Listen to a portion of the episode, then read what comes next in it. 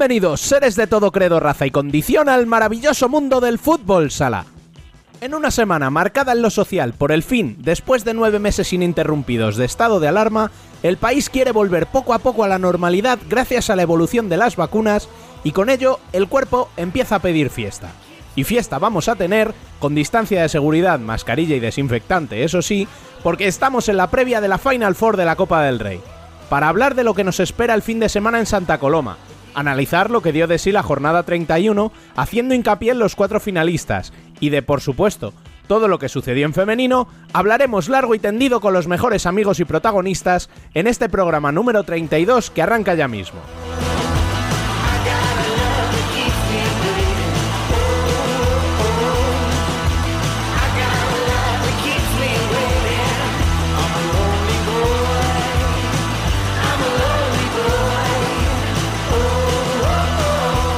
Os recordamos como siempre que podéis seguirnos en nuestras redes sociales, a través de nuestro canal de YouTube y leernos en futsalcorner.es. También podéis uniros al debate en Telegram y enviar sugerencias y críticas por correo electrónico a futsalcorner@futsalcorner.es.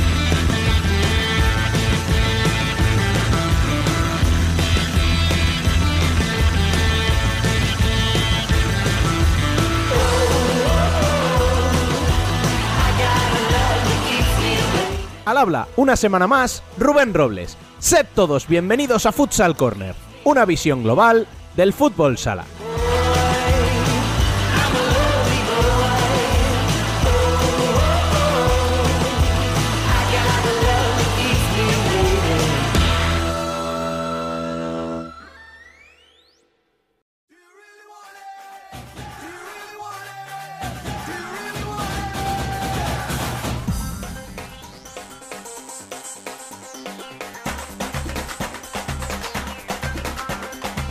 Las noticias.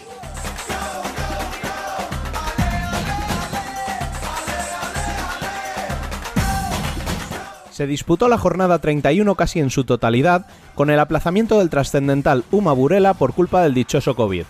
Por arriba, perdieron los dos líderes. Palma lo hizo como local por 1 a 2 contra el Pozo, que sigue ascendiendo puestos, y Levante, que cayó sorprendentemente por 6 a 3 en Córdoba. Así, la victoria como local de Cartagena en casa ante Oparrulo nos deja a tres equipos con 61 puntos en 31 partidos, todos con un punto y dos partidos más que los murcianos, que tienen el liderato a tiro. Se acerca también Barça, que remontó en casa ante Betis para imponerse por 3 a 1, y algo más alejado queda ya Inter. Y es que Industrias Santa Coloma volvió a rendir contra un grande derrotando 0 a 3 a los torrejoneros, y así se asienta en puestos de playoffs de los que se cae momentáneamente, aunque tiene dos partidos menos, un Valdepeñas que no levanta cabeza y que fue derrotado en el Virgen de la Cabeza ante Xota, con gol de Viño en el último minuto, y que permite a los navarros respirar, dejando el descenso en la misma situación que Córdoba, a seis puntos y ambos con un partido menos que Peñíscola que empató a dos en casa de Jaén Paraíso Interior.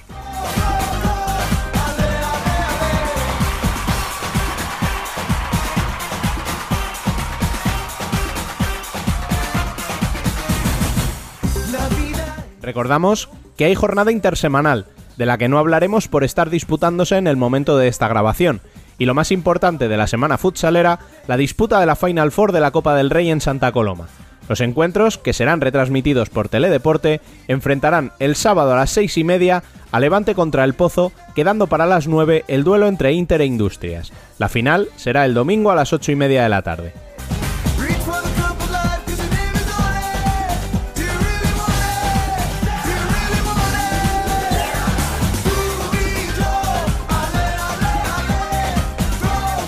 En la primera división femenina, victorias locales para Futsi ante Alcorcón por 4 a 1 con doblete de Ari en el último minuto, de Roldán por 4 a 3 a Torreblanca, que acusó el cansancio de la Copa, también de Pollo por 0 a 1 ante Burela y de Móstoles por 5 a 4 ante Urense. Estos resultados dejan todo como estaba, con más ventaja aún de Futsi y Burela sobre el resto, y con las derrotas de la zona media se aupa Roldán a la tercera plaza con 44 puntos, dejando por coeficientes a Torreblanca como cuartas, cayendo Pollo al quinto lugar. En la pelea por el descenso, victorias como locales de Teldeportivo por 3 a 0 ante Sala Zaragoza y de Peñasplugues ante Intersala por 2 a 0. También Leganés venció en casa ante Xaloc, mientras que los equipos gallegos Perdieron como locales por idéntico resultado, 1 a 2, Cidade ante Universidad de Alicante y Amarelle ante Majadahonda. Con estos resultados se aprieta la clasificación ya que parece que Rayo Majadahonda y Peñas Plugues, con 22 y 21 puntos respectivamente, tendrán que pelearse por un puesto de promoción, quedando el otro muy disputado, actualmente lo ocuparía Amarelle con 16, pero se les acerca por detrás del Deportivo con 13 en descenso directo, misma situación que Intersala con 11 y Cidade con 10. Descendido está ya Shalok desde hace varias jornadas con un único punto.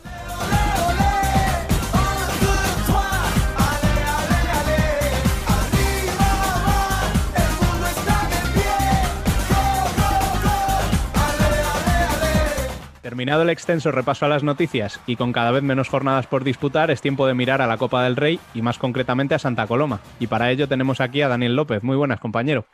Muy buenas, señor Robles. ¿Cómo estás? Pues nada, con ganas de saber a quién nos traes esta semana. Pues escucha, con un genio en todos los aspectos. O sea, tanto en la preparación de partidos como en la motivación, como en la propia personalidad. Porque seguro que si hay alguien que tiene un carácter y una personalidad, digamos, eh, reconocible, es este entrenador. Uy, creo que ya sé de quién nos hablas. no, no me extraña, pero, pero hablamos del bueno, ¿eh? No de este que entra con nosotros de vez en cuando a opinar. Qué desgraciado eres, anda. Vamos a, a esa charla con el mito.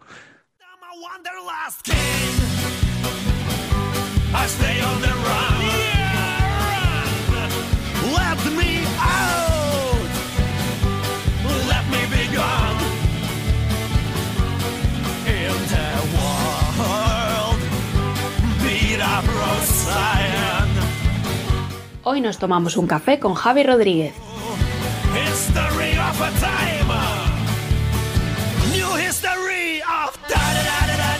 Bueno, pues en vísperas de la Copa del Rey, qué menos que hablar con el entrenador de uno de los cuatro equipos implicados que además eh, juega como local, Javier Rodríguez. Muy buenas. Hola, muy buenas. Eh, bueno, ¿cómo, ¿cómo, se viven los, los, días previos a la disputa de la, de la Final Four? Bueno, sinceramente, pues como un día normal y corriente. Eh, al final quedan todavía unos días para, para la disputa y lo que es, bueno, no digo sesionarte, pero sí ya centrarte demasiado en, en, lo que queda para el sábado, creo que es una tontería. Tenemos que ir día a día, nos quedan días de entrenamientos por delante, de sensaciones, de, de buscar otras cosas y luego ya pensaremos realmente cuando se esté llegando, cuando esté llegando el momento. Llevas, llevas unos 17 meses, porque no llega ni siquiera año y medio en el club, y vas a disputar ya la segunda Final Four. ¿Cómo, cómo se cambia tanto a un club en tan poco tiempo? Bueno, eh, yo creo que el trabajo da, da sus frutos. Nosotros somos, somos un equipo que trabajamos, que trabajamos mucho, que intentamos hacer las cosas bien, que intentamos hacer las cosas con ilusión. Y al final, bueno, pues todo unido hace que, sea más fácil la cosa se suele decir, ¿no? Esto típico de que la Copa del Rey esa está hecha para equipos como Industrias o equipos como Jaén en su momento, ¿no? O tal. Claro, sí, parece fácil decirlo, pero vosotros habéis tenido que vencer a Barça y ahora podéis enfrentar en semis a, a Inter. Claro, dicho así, lo mismo de fácil tiene poco, ¿verdad? Bueno, yo creo que, que al final también hay que saber qué competición estás jugando y lo que te motiva a jugar esa, esa competición, ¿no? Yo creo que hay equipos que tiran la Copa del Rey, hay equipos que no nos interesa estar en el playoff, hay equipos que nos interesa estar en, en, Copa de España. Eh, bueno, nosotros somos un equipo que lo queremos todo y que sabemos que aún, aún siendo un equipo pues bueno, que ha estado abajo en las clasificaciones durante los últimos años, pues no, no renunciamos a nada. Y hablando de, de, jugar contra Inter, venís de jugar en Liga, les habéis ganado con un 0-3, que yo me imagino que, tiene que dar un subidón en lo, en lo, anímico, ¿no? Brutal para el equipo. Bueno, mira, yo, yo antes del partido contra Inter hice unas declaraciones en las que dije que no tenía que ver nada el partido que se iba a jugar en Torrejón con el partido que se jugaría en Santa Coloma. Eh, al final, eh, Inter está acostumbrado a jugar este tipo de partidos que son Final Four del Copa del Rey, semifinales, finales, campeonatos de liga, y bueno, nosotros pues tenemos esa ilusión que seguramente no tiene Inter, ¿no? Porque nosotros, para estar dos años seguidos en una Final Four, pues saber cuándo vuelve a suceder, ¿no? Eh, bueno, a ver, yo me imagino ¿no? que, que sí que a, los chicos les tiene que dar un poquito de, de, de, subidón, pero claro, si dices eso, no sé si ahora te puede dar un poco, entiéndeme, de miedo, miedo entre comillas, ¿no? El que se crean los jugadores, hostia, que le hemos metido un 0-3 a Inter y van a salir en semifinales pensando que, que está no te voy a decir que está ganado, pero que está mucho más cerca de lo que podría parecer hace una semana.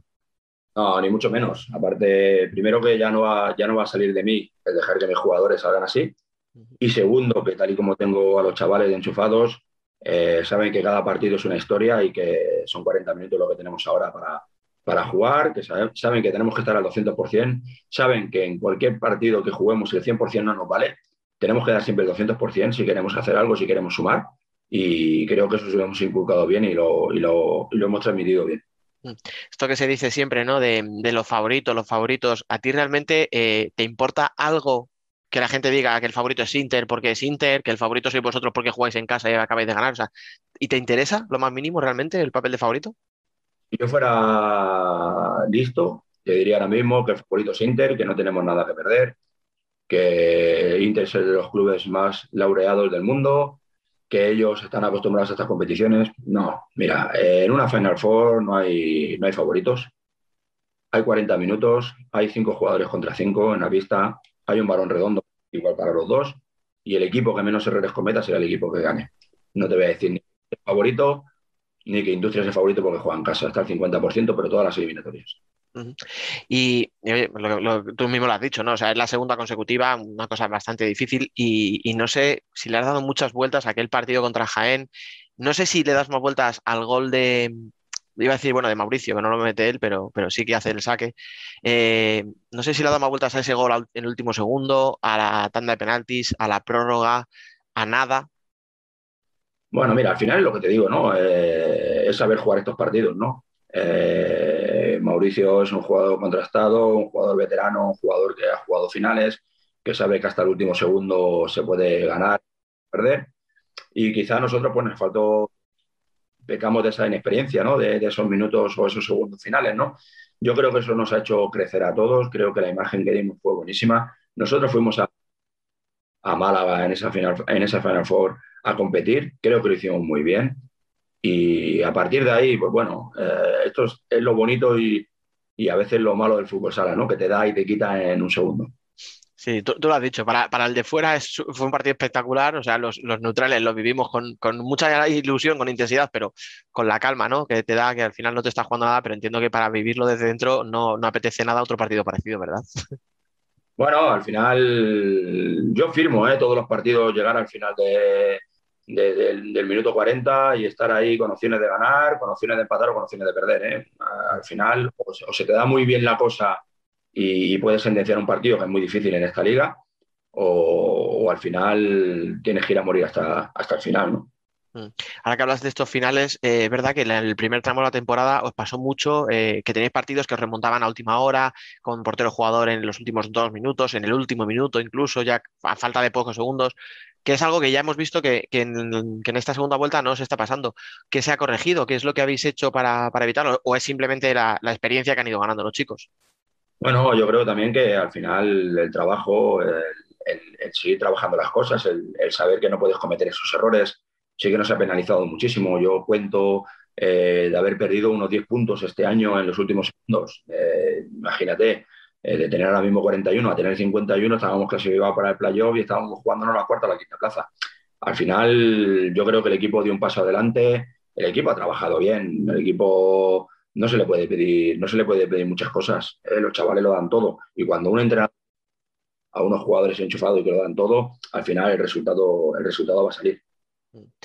Me imagino la, respuesta que me vas a dar, pero te la voy a hacer de todas formas. ¿Le has dado la vuelta a, o sea, le has dado vueltas mucho a esos minutos? Porque nosotros, por ejemplo, en el debate, siempre cuando hacemos, analizamos las jornadas y tal, eso que tú has hecho lo hacíamos nosotros. es que Industria, si hubiera ganado este día, que empató aquí, si este empate a última hora no hubiera sido una derrota, tal. No sé si le das muchas vueltas o prefieres intentar no pensar en ello. Mira, yo de verdad eh, lo hacía como jugador y lo hago ahora mismo como entrenador. El análisis que hago es que si nosotros estamos donde estamos es porque nos merecemos estar ahí.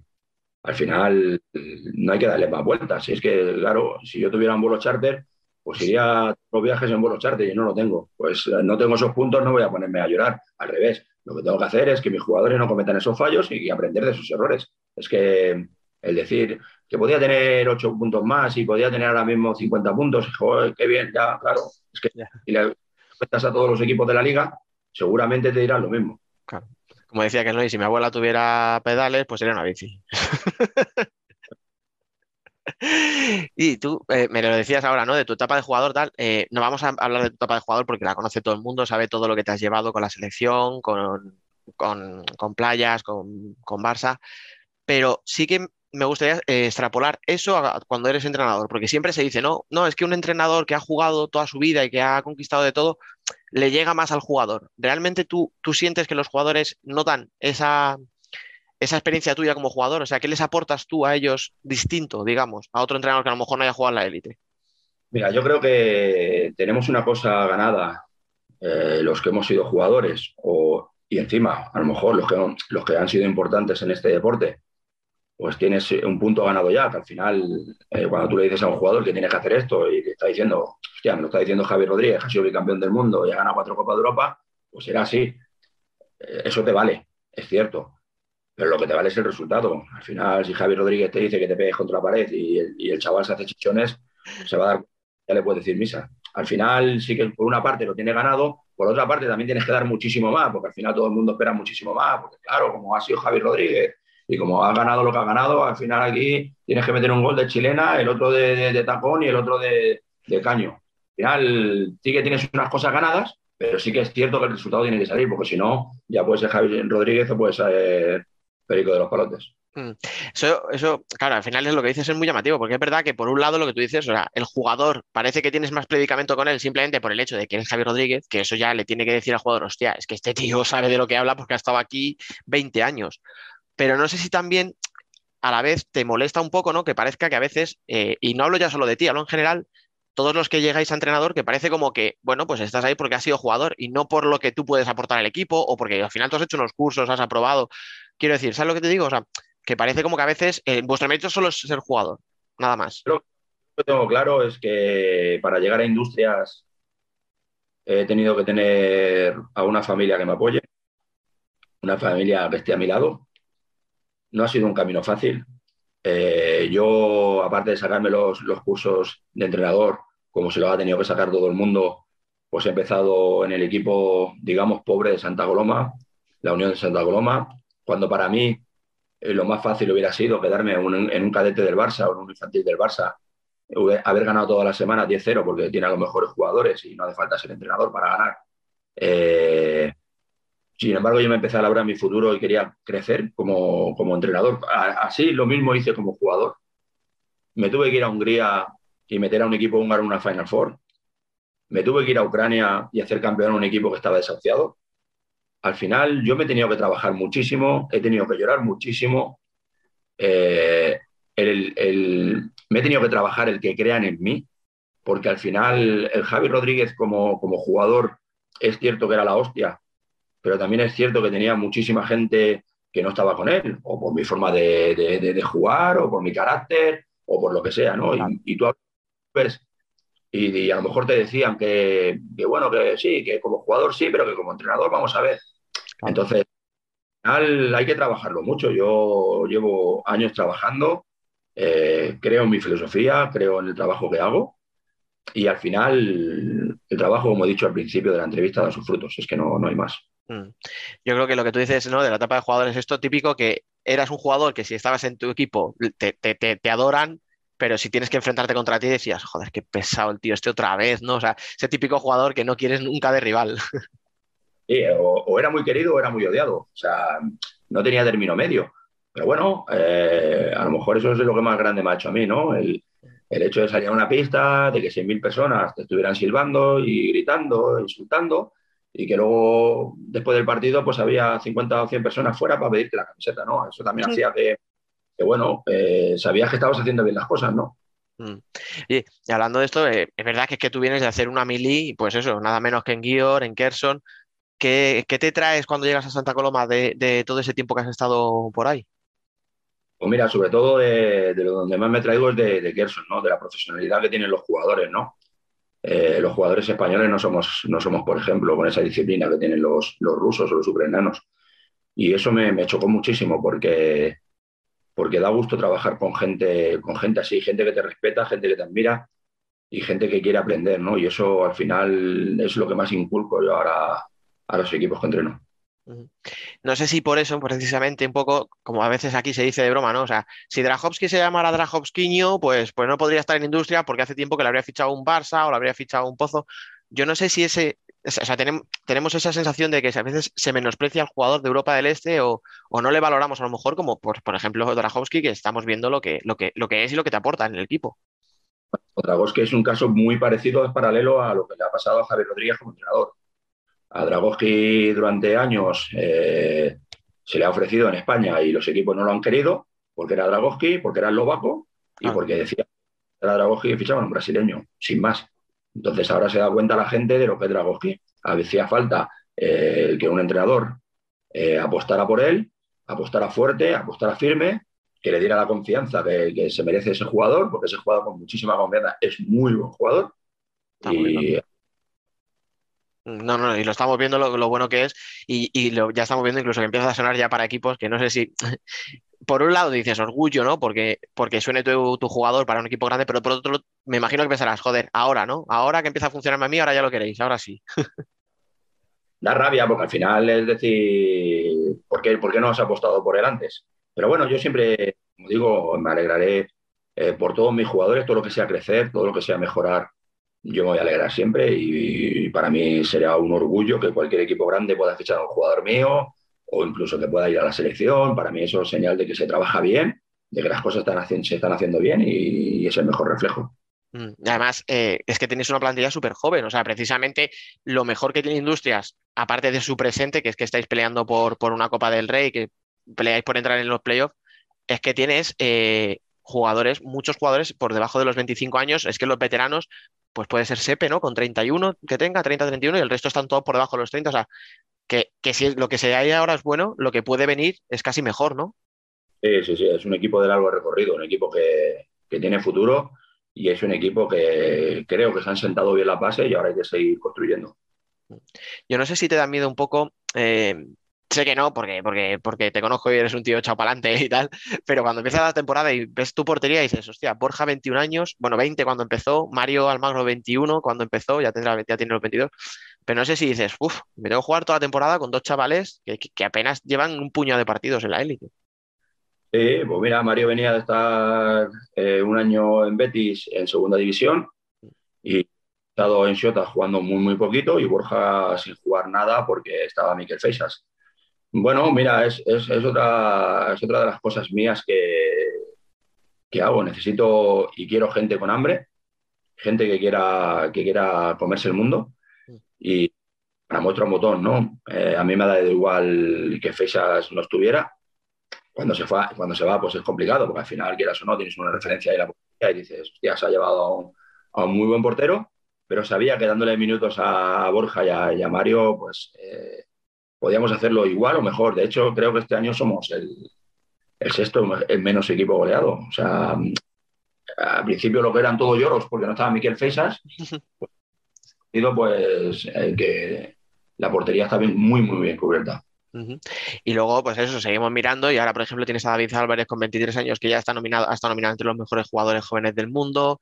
Eh, tienes a gente como Uri Santos que ha crecido un montón también. Khalid que empieza a tener ahí, no sé si eh, te gusta, o sea, te motiva más trabajar con chicos jóvenes que a los que tú ves que les puedes ayudar a crecer, etcétera, o, a lo mejor me dices, bueno, sí, hay un poco de eso, pero también hay otra parte que es que no tengo más remedio, o sea, no puedo fichar a tíos de 28 años que estén muy contrastados.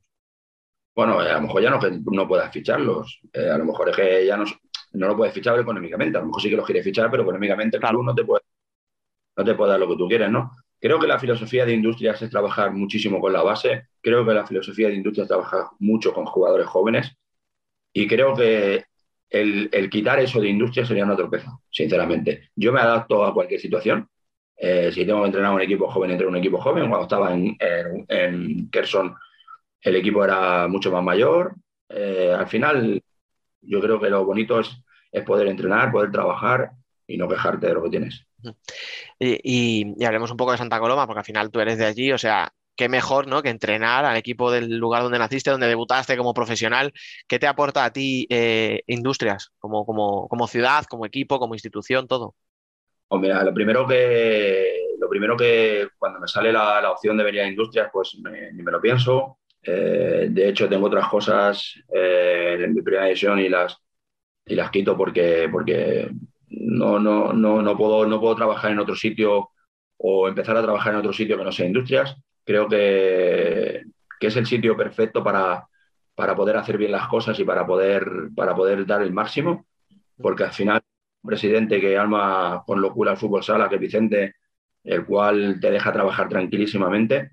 Y creo que, que venir a mi ciudad, yo, Javi Rodríguez, colombiense de nacimiento, era lo más bonito que podía pasar para, para empezar como, como entrenador, ¿no? Como, como empecé mi carrera también como jugador, a ver, al final es que lo cuentas de una manera en la que dices, pero si es que es el plan perfecto. O sea, a ti te dicen, pon por escrito qué quieres hacer con tu futuro. Y dices, pues mira, quiero empezar a jugar en primera en el equipo de mi tierra, de mi casa, porque es que es de tu barrio. Y cuando debute en primera división como entrenador, lo quiero hacer en el mismo equipo. Y además, lo que tú dices, con la libertad un poco, ¿no? Para, para hacer lo que, lo que quieres, entre comillas. O sea, creo que es una cosa que es que cualquiera lo firmaría. No, no, está claro. Yo ya te digo, encima mi mujer, mis hijos, los puedo tener, llevaba dos años sin estar con ellos porque los podía ver solamente en fines de semana esporádicos porque estaba en Ucrania. Entonces era lo mejor que podía pasar. No se mueve la familia, no estamos todos juntos y, y es lo más bonito. Y eso se agradece. Y hablando de regresos, ¿qué tal ha sido el regreso al pabellón? No? Pues bueno, la verdad que ha sido maravilloso. Ya no solamente como, como resultados, que los resultados son espectaculares. Eh, sobre todo también es porque es volver a casa, ¿no? Es volver a decir, hostia, volvemos a nuestro pabellón. Es que estamos muy bien en la colina, que nos han tratado muy bien en San Andreu cuando hemos jugado en el Camp Ferru, pero es que estamos en nuestra casa. Es que al final, como en casa no, no se duerme en ningún sitio. te sentías un poco como que estabas de prestado, ¿no? Allí. bueno, al final te tratan muy bien, pero sabes que no es tu casa. Eh, y eso es complicado. Al final tú puedes estar en casa de amigos y vas a estar muy bien, pero luego vas a llegar a la tuya y vas a estar mucho mejor. Es que es así. Como la, cama de uno, ¿verdad? Como, como, la cama de uno, ninguna. Nada.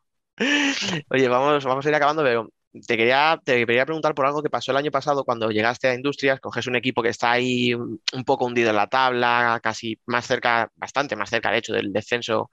Y, y, me acuerdo que te pregunté, digo, oye, digo, el objetivo del equipo que es salvarse. Y tú me miraste con una cara de, no, no, no, de salvarnos nada, somos Industrias y el objetivo es playoff.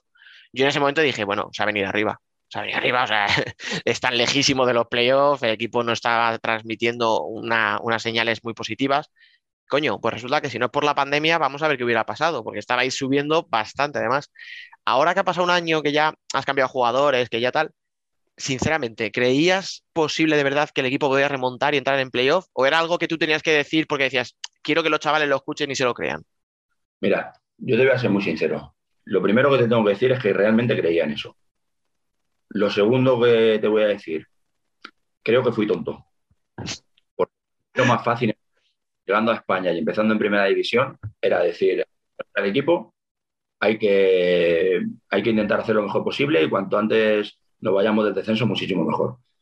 Mira, yo soy una persona que, que soy así. Para lo bueno, para lo malo, siempre digo lo que realmente pienso. Y a mucha gente le gusta y a mucha gente no pero era una realidad. Yo creo que si el año pasado eh, la pandemia no nos para el fútbol sala por la pandemia, eh, yo te digo a ti que ese equipo se hubiera metido porque los partidos que nos quedaban eran en casa, los teníamos, los teníamos bien, veníamos de hacer una segunda vuelta que era muy buena, que habíamos ganado en campo de Inter, habíamos empatado en campo de Pozo, bueno, muchísimos puntos y, y fue una lástima, pero realmente lo pensaba. Aunque te digo, vuelvo a decir que fui tonto, porque lo más fácil hubiera sido decir que venía a salvar al equipo y ya está.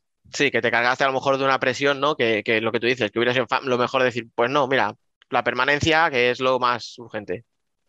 Sabes que a mí me gusta la presión, o sea, de que no he jugado todas todos los fines de semana, cada 15 días jugaba con 5.000 personas insultándome. O sea, que al final no, no era una cuestión de... A mí la presión me va bien, me motiva además.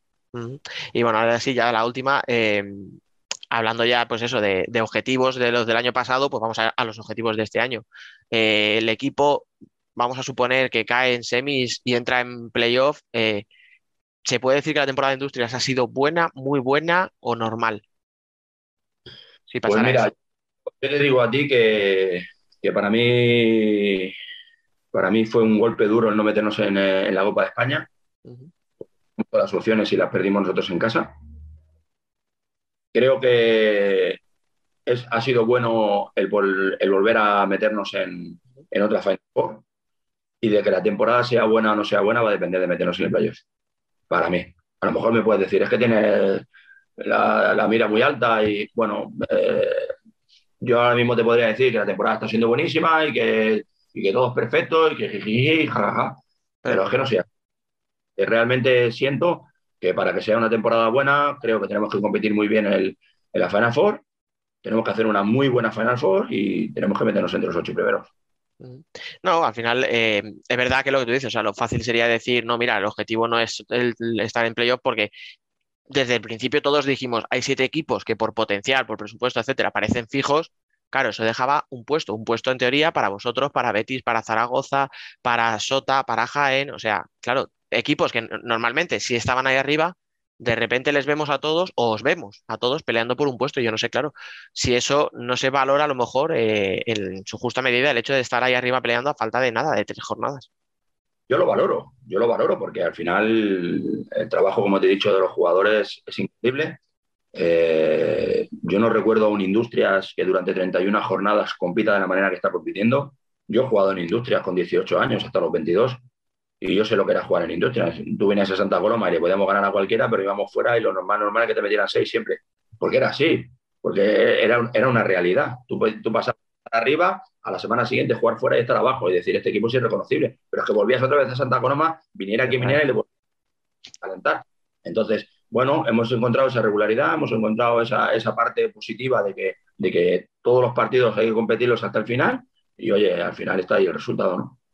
Pues sí, eh, pues nada más, simplemente ya desearte mucha suerte para, para, todo, para la Final Four, para lo que queda de liga, si entráis en playoff, pues a disfrutarlo, porque creo que eso ya sí que sería un premio como para hacer un, fin de temporada excelente.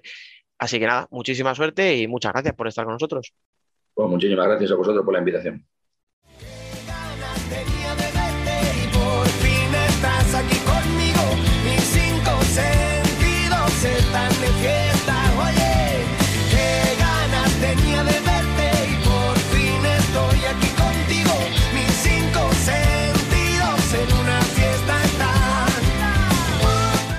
Debate.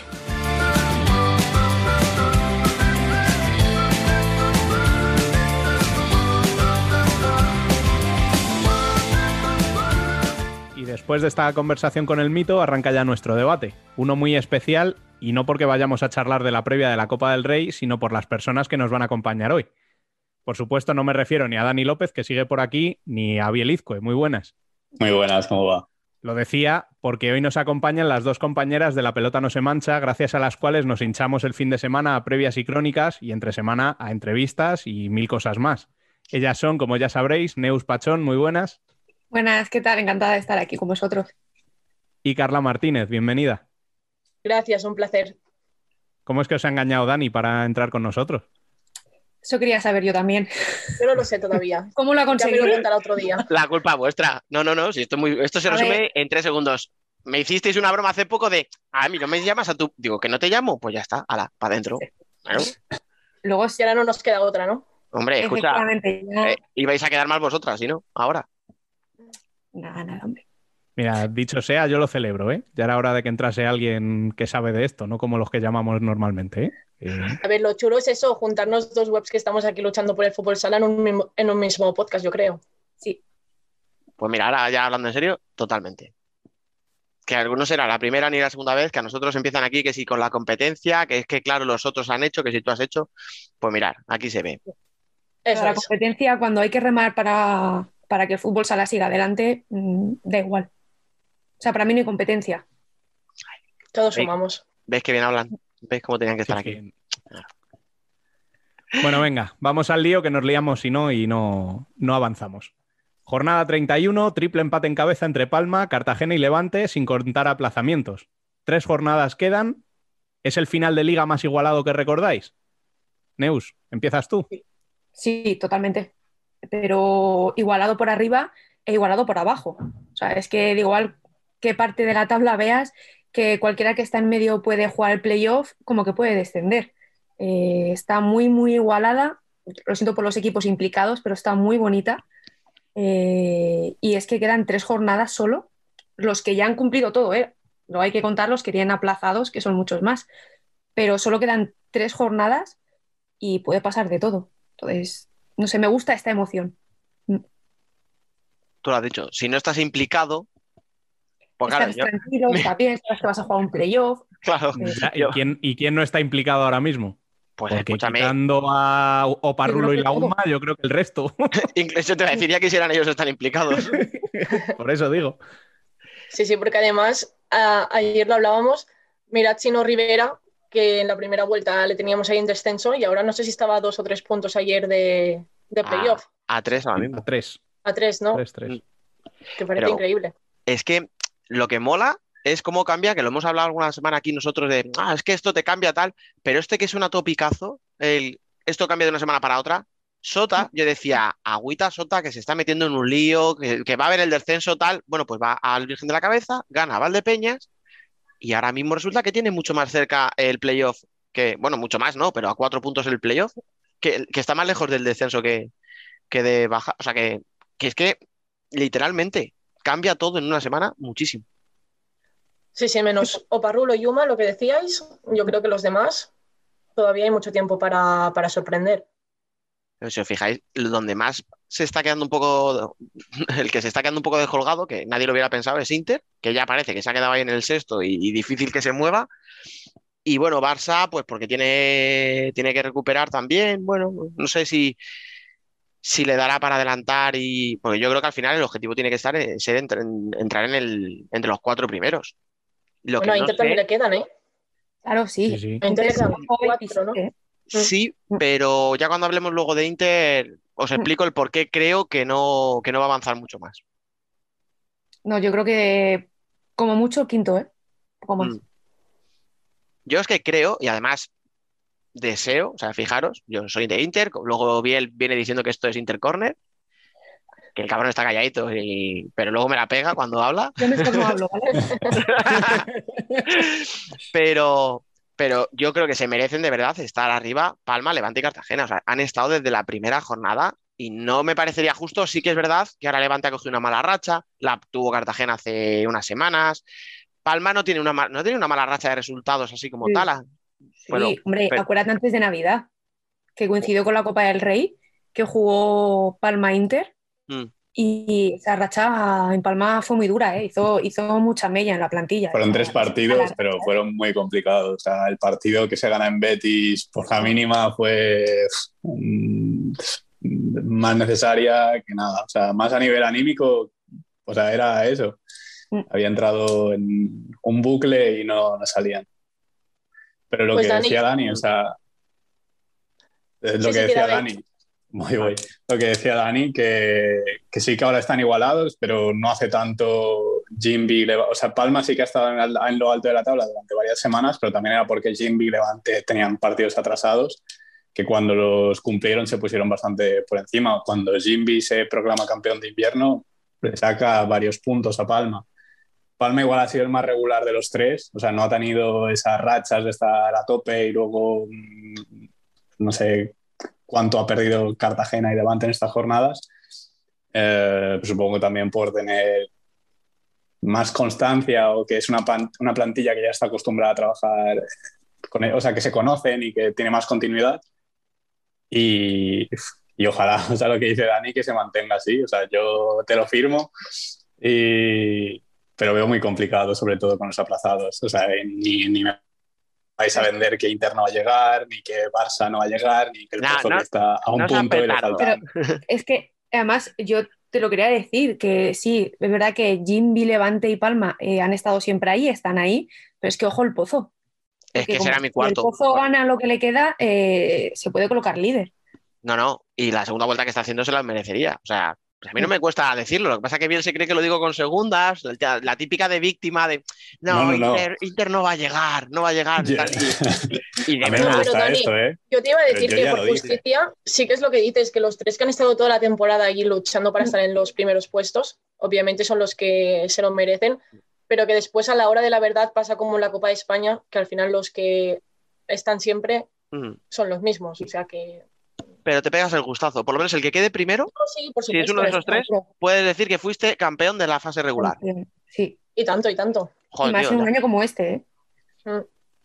Y escuchadme, Sí, sí. y es que sea- o sea, si es alguno de estos tres, además será con merecimiento. O sea, que no es porque digas la típica temporada que es que nadie está bien, tal, no, al revés. Hay tres equipos que están muy bien y se están peleando entre ellos, 1, 2, 3, 3, 2, 1, o sea, y no les sacas de ahí. Pero yo creo que por, por mérito propio me gustaría que uno de los tres, eh, o bueno, sí, estuvieran ahí, pero luego ten en cuenta que es un playoff y que, por todo por desgracia, son equipos que cuando llega un partido decisivo eh, son otro totalmente diferente al que vemos en un partido de liga. Entonces, sí, tú puedes acabar primero, puedes tener el factor cancha a tu favor, pero luego cuando llegue la hora de la verdad hay que ver ese equipo cómo reacciona y cómo juega.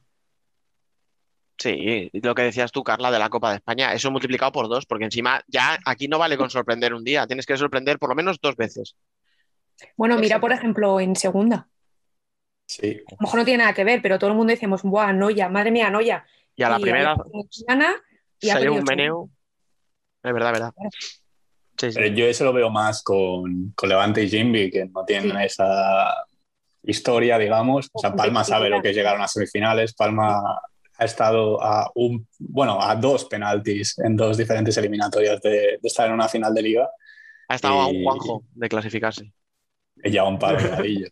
¿Crees que esta es la definitiva, Biel, de Palma este año? Eh, yo lo llevo Esa diciendo todo sonrisa ya te ha contestado, ¿eh? A mí, a mí me jodería muchísimo estar a- aquí en Padova y estar tan lejos de, de donde sea, de Palma sobre todo, eh, y tenerlo que desde lejos. Pero a mí me da buena sensación este año. Creo que es muy importante quedar primero o segundo, sobre todo por tener ese playoff de cara y con lo importante que está siendo jugar en casa para Palma. Em, pero creo que puede ser el año. O sea, Bueno. las condiciones están para que se dé. Sí, sí, Bien, pero te voy a hacer la pregunta de otra manera. yo tengo ¿Te titular para con clickbait, jugar perdón. Champions al año que viene? ¿Cómo, cómo? Joder. Que si te conformas con jugar Champions al año que viene. ¿Dónde te lo firmo? Perder la final de liga. ¿Cómo? Y perder la final de liga. Escucha, que O estamos sea, hablando de llegar a jugar una Champions final. es ganar las semifinales. O sea, está- estamos hablando de ganar la semifinal. Luego ya Sí, sí, meterte en la final. liga. Obviamente. ¿os imagináis un Palma en Champions? Es que sería increíble, ¿eh? A un Palma o lo que Pero- decíamos, un Jimmy, un Levante, algún diferente. Escuchar, es que lo que decía, con lo irregular que está siendo esta temporada para casi todos, Mm. luego llegará y se jugará un Barça Inter, un Barça Pozo, o sea, lo de siempre. Pero ¿de verdad os sorprendería mucho que la final de liga sea un Cartagena Palma? Es que dices tú, Palma, es que a lo mismo No. tenemos dos que no son No. ninguno de los tres grandes. Vale que el año pasado era diferente con el Playoff Express, pero mirad Valdepeñas. Eh, A ¿Qué un gol, puntos tuvo si no llega a ganar Barça la, la Champions? bueno, claro, a un gol de la liga y, a que, y, a- y a- y hasta que Barça no le hizo la gracia estaba en Champions. O sea, Por eso, por eso. A ver, después de ver la final que fue, le daba igual quién ganara. O sea, Sí. porque si no era, si no era Barça, había sido el pozo. Bueno, sí, también es verdad. es Bueno, que vale. los rusos no cumplieron. Ahora, hoy, que no viene Bueno, Candela. Valdepeñas y se perdieron los rusos ya, sí. Pero vamos, yo os creo, lo que os decía antes, Palma, Levante y Cartagena para mí tienen que estar arriba. Y el cuarto, el Pozo, que lleva una temporada muy buena y que, si queréis, ya enlazamos con el partido de Palma. Yo me gustó mucho el Pozo, y mirar, lo digo, no me, me- me ha entrado así como un picorcillo, pero no pasa nada. Eh, es que le veo cosas que no le veía otros años. Y es que le veo pozo, le, le veo un- una consistencia y no sé si es tranquilidad o qué. Y no sé tú, Neus, que le ves allí, si ha cambiado mucho de principio de temporada ahora. Pero yo creo que otro, otro pozo, el pozo de principio de temporada, Palma, después de salir de 5 y meter el golazo que mete Nunes, yo creo que otro, a otro pozo le remonta. Es que eso te iba a decir, que es otro pozo totalmente diferente porque ha costado, ¿eh? Tú dices que, que te está gustando, pero es que ha costado mucho ver al pozo que estamos viendo. Pues fíjate, Es que dos años y medio, ¿no? partidos de liga yo decía, mm, se, o sea, se van para abajo, no entran, porque mm, daba pena verlos, con perdón. No corrían, no tenían intensidad. Eh, bueno, y en defensa, a ver, tengo que decir que en defensa eh, últimamente hay veces que dices, mira, escúchame, eh, sois un equipo prof- profesional. Y lo siento así, yo lo he dicho muchas veces así, eh, han tenido errores de niños. Y tú no puedes permitir, por ejemplo, con todo mi respeto a Uma, que te plantee cara a Uma o que te plantee cara o Parrulo en tu casa. O que te gane Peñíscola. Que te gane Peñícola como te ganó el otro día. Pero sí que es cierto que hay una evolución del post de temporada al de ahora. El problema, que luego mira la Copa de España. te toca un Barça y es como que te tiene ya, eh, no sé, la moral comida y dices, hostia, contra Barça no gano y no gano. Si el Pozo nunca gana a Barça y el Barça cuando, cuando se le ponen por delante ya no remonta, ¿qué pasa en una eliminatoria Barça-Pozo si se adelanta el Pozo? Uno de los dos tiene que romper la racha. No voy a contestar. Yo estoy de acuerdo, o sea, en lo que, lo que comentáis de esa mejora del pozo, pero, o sea, la gran diferencia en el partido de, o la victoria contra Palma la achaco a o sea, un, buen trabajo de scouting de Giustozzi y luego sobre todo aprovechar esos minutos malos de Palma que fueron antes de llegar al descanso y justo después del descanso, pero en cuanto Palma saca portero jugador, el pozo es otro, ¿eh? O sea, Palma pudo meter dos, tres o cuatro goles en, portero jugador, ¿eh? que, estaríamos hablando de otra cosa. Pero no lo mete bien, es lo que decimos, que no, hace seis meses se los hubieras metido. Pero es que no por acierto. O sea, yo no creo que sea por acierto defensivo del pozo. O sea, es por error. O sea, o Raúl Campos no llega o chuta mal. Porque hay dos, dos, o tres segundos para a Raúl Campos que yo estaba aquí sentado y me quería tirar de los pelos. Pero escucha, tú siempre dices que nos metemos mucho con el pozo. A ver si hoy, que estamos hablando bien del pozo, le vas a disculpar. Es que al que han ganado esa palma, tío. O sea, hay que entenderle. Pero yo ya vine con el discursito este, me respeten al pozo. Em, Rubén lo sabe. Rubén me, me levantó em, hace dos semanas. ¿eh? Se lo están mereciendo, ¿eh? Yo lo sí, sí, sí bastante. Y luego la actitud de los jugadores para mí es otra totalmente diferente a principio de temporada. ¿eh? Eh, ya no solamente cuando juegan, sino cuando están en el banquillo, es que tú los veías, yo los veía, los tengo abajo. Y digo, pues nada, chicos, mm, a ver, que vais perdiendo, ¿sabes? Que sois profesionales, no sé, es como... Mm. No, a ver, no era desgana ni pasotismo, ¿sabes? Pero la actitud que les veo ahora no es la misma, no tiene nada que ver. También, yo creo también un poco porque al final están acompañando los resultados y te ves con posibilidades de... Bueno, pues después de analizar el primero de los integrantes de esta, de esta Final Four que vamos a ver este fin de semana, vamos a por otro duelo que se va a repetir en unos pocos días, el que vimos ayer en, Torrejón. Dani en clave Inter y Carla en clave Industrias. ¿Cómo visteis el partido? Venga, que empiece con lo agradable, Carla. Te iba a decir, si quieres que después deje yo el buen sabor de boca, tira tú, pero no yo te diría Uh. Es, una, es una clara demostración, yo creo, de, toda la temporada de Industrias. Es un partido que refleja lo que, lo que se está jugando Industrias y quizás al, inicio de la temporada, en la primera vuelta, no tuvo suerte o más bien falló en los últimos segundos, que mucho se habló. Y este año creo que está, o sea, esta segunda vuelta está consiguiendo ¿no? rematar la, la faena, se adelantó muy pronto y supo aguantar ese, ese marcador tan corto hasta el final del partido cuando David Álvarez marcó los dos goles con portero jugador, pero ya se le notaba más, más sólido, ¿no? más mm, con ganas de controlar el partido, no con esas prisas típicas de, también de jugadores muy jóvenes, que claro, todo esto imagino que también será experiencia y es lo que está intentando conseguir Javier Rodríguez con el equipo. Es que yo, por ejemplo, no tuve la sensación que tenía en otros partidos de industria de decir, a esto le van a volver a remontar a última hora por, sea por el buen trabajo de Industrias, que lo tuvo, sea por el mal partido de Inter, que lo tuvo, pero yo en el partido no tuve la sensación de, que fuera a remontar. Y de hecho, yo pensaba, Tino, si no estás llegando, ¿por qué no sacas portero jugador antes?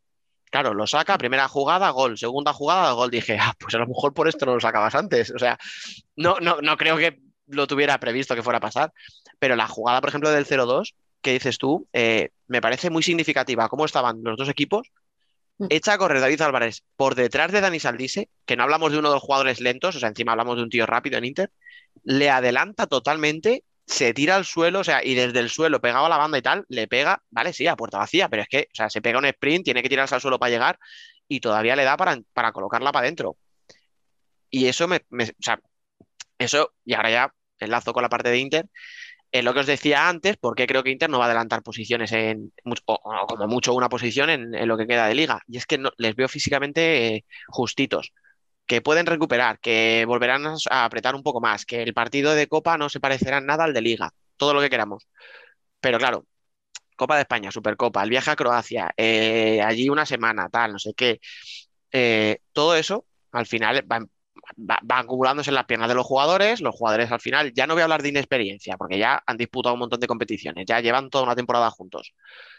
Pero sí que en lo físico, por ejemplo, yo les vi bastante fastidiados. O sea, eh, pregunté, ¿por qué no juega Boyi la segunda parte? Pues porque es que no le vi bien. Y no te dicen en qué no lo han visto bien, pero entiendes que es físicamente. ¿Por qué se jugó tantos minutos Bruno Jacobino? Porque era la única forma de descargarle minutos de piernas a otros no porque hiciera algo, porque tampoco hizo un gran partido. O sea, vale que a lo mejor el chaval llevaba sin jugar minutos casi un mes, pero tampoco se reivindicó.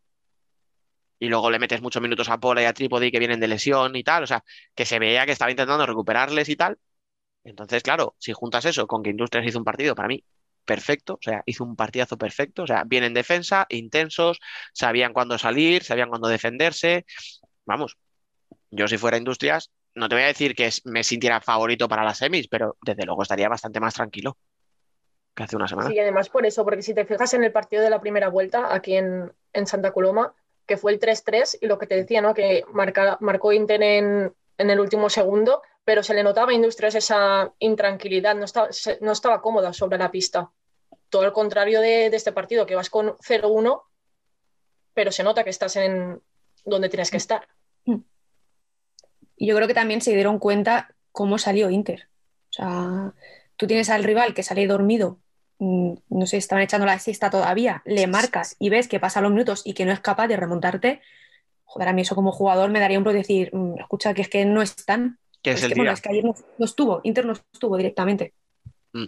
De hecho, o sea, eh, en la rueda de prensa Tino lo primero que hace es pedir perdón por el partido de su equipo, que no lo había hecho nunca y había tenido partidos malos Inter, ¿eh? O sea, recuerdo que perdió en casa contra UMA, por ejemplo y sin embargo estaba de, que es que no, que es que el partido, pero bueno, es lo que os digo, o sea, se junta que Inter tiene un mal día con un rival que lo ve, lo que tú dices, Neu, lo, supo leer y mandó al equipo arriba.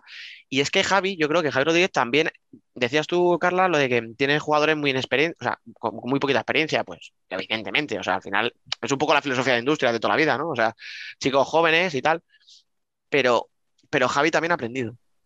O sea, creo que Javi este año, le está, este año completo le está sirviendo un poco también para, aprender, para gestionar, que darse cuenta que no es todo pegar voces, que no es solo dar gritos, que no es echarle huevos, ¿sabes? Que también tengo que dar instrucciones concretas. Y la defensa de 5, pues bueno, a lo mejor es una defensa de 5 engañosa porque la haces contra un equipo muy cansado, pero la planteo a la perfección. Inter no tuvo ocasiones. Y eso al final yo creo que es por lo que os digo, también ese aprendizaje del entrenador, que también, aunque él no tenga 20 años, también es novato, digamos, porque sí, bueno, vale, entrenó en, en Kerson, en tal, pero no estaba, no era un alto nivel. Y yo creo que, también está aprendiendo y ahora le está sentando muy bien al equipo. Y no solo, yo creo que no solamente esa defensa de 5, durante todo el partido, la defensa de Industrias, eh, es que mm. Mm, había un jugador de Inter y detrás pegado como una lapa de un jugador de, industrias y luego se notó. A ver, sí que es cierto que a eso le sumas que cuando llegaba Inter estaban como, no sé, veían una portería, la veían más grande de lo normal. Eh, bueno, y Marte no lo dijo eh, en la retransmisión, eh, hoy estamos tontos de cara a portería. Es que si no es por Herrero, eso no acaba 0-3, ¿eh? Es así. Fue el que, el que sostuvo ayer a Inter. Fíjate, estoy hablando de... ¿Perdón? Que fue un mal partido de, de Inter, ¿vale? Pero también darle ese valor a, Industrias por la victoria, porque además es que viene de ganar a Barça y a, y a Palma, se ha cargado a tres grandes en menos de dos meses. O sea, no, claro, es lo que decimos. el partido, pero que, no, es fácil hacerlo. Claro, que supo, leer bien, supo leer bien cómo estaba el rival, totalmente. De hecho, escucha, vamos. Mm, Industrias, eh, si entra en playoff como ahora mismo está, eh, si hacemos, vale que el juego es una tontería porque no tiene nada que ver, ni estados de forma tal, pero si hacemos el juego de ver ida y vuelta en, fase regular, digamos que habría eliminado, entre comillas, a Inter, a Barça y a Palma. Porque es que les ha ganado a los tres fuera, a Barça también le ha ganado en casa, ha ganado a Palma en casa y a Inter le sacó un empate Inter en el último segundo. Eh, o sea, que es que ya sé que eso no quiere decir que si les toca empleo no, y además, cuartos lo vaya a eliminar, ¿vale? O sea, no, pero es otro rollo, en este tipo de partidos o en este tipo de eliminatorias, o sea, que un equipo pequeño que no está acostumbrado a, grandes citas, mm. eh, pues es un plus enorme. O sea, yo lo compararía con lo de Valdepeñas el año pasado, que venía, no es un equipo que acaba de salir. Industrias obviamente no acaba de salir, pero sí que es un equipo nuevo en el sentido de jugadores jóvenes, un nuevo bloque y que Mm. se está cargando a los grandes, pues de cada playoff mm, a nivel motivacional puede ser bestial. Y que va sin presión. Igual que Sí, sí, hablábamos sí. que para Palma, para Levante y para Cartagena tienes la presión de decir, hostia, he hecho un año muy bueno, pero si ahora en cuarto me voy a mi casa, nadie se va a acordar de mi temporada regular. Sí, en algún sitio constará eh, que fuimos, hicimos nuestra mejor puntuación, vale, pero luego ¿qué va a quedar? Que en cuartos te vas para casa. Sin embargo, Industrias, si entra en playoff, ya es un éxito. Y ya la gente va a decir que ha sido un éxito, porque durante algún tramo de la temporada peleabas por el descenso. O parecía que podías llegar a pelear por el descenso. Es verdad que nunca ha estado cerca, pero, pero po- por ejemplo, en el caso de Rivera, que decíais antes, o sea, equipos que parecía que estaban para otras peleas y de repente han hecho una segunda vuelta, pues eso, la del Pozo, la de Rivera, la de Industrias, que es que, pues, pues, no sé, si damos un mes más de liga regular, lo mismo pega un vuelco esto, No, por favor, gracias. más no. Y nosotros cuando descansamos, a Quiero, ver, quiero vivir, ¿vale? Vosotras, eh, escucha, le, le decís a- le dais las llaves de, de la web a David en julio y Y desaparezco del mapa, hago bombita de humo y me voy. No, no, no, calla, calla.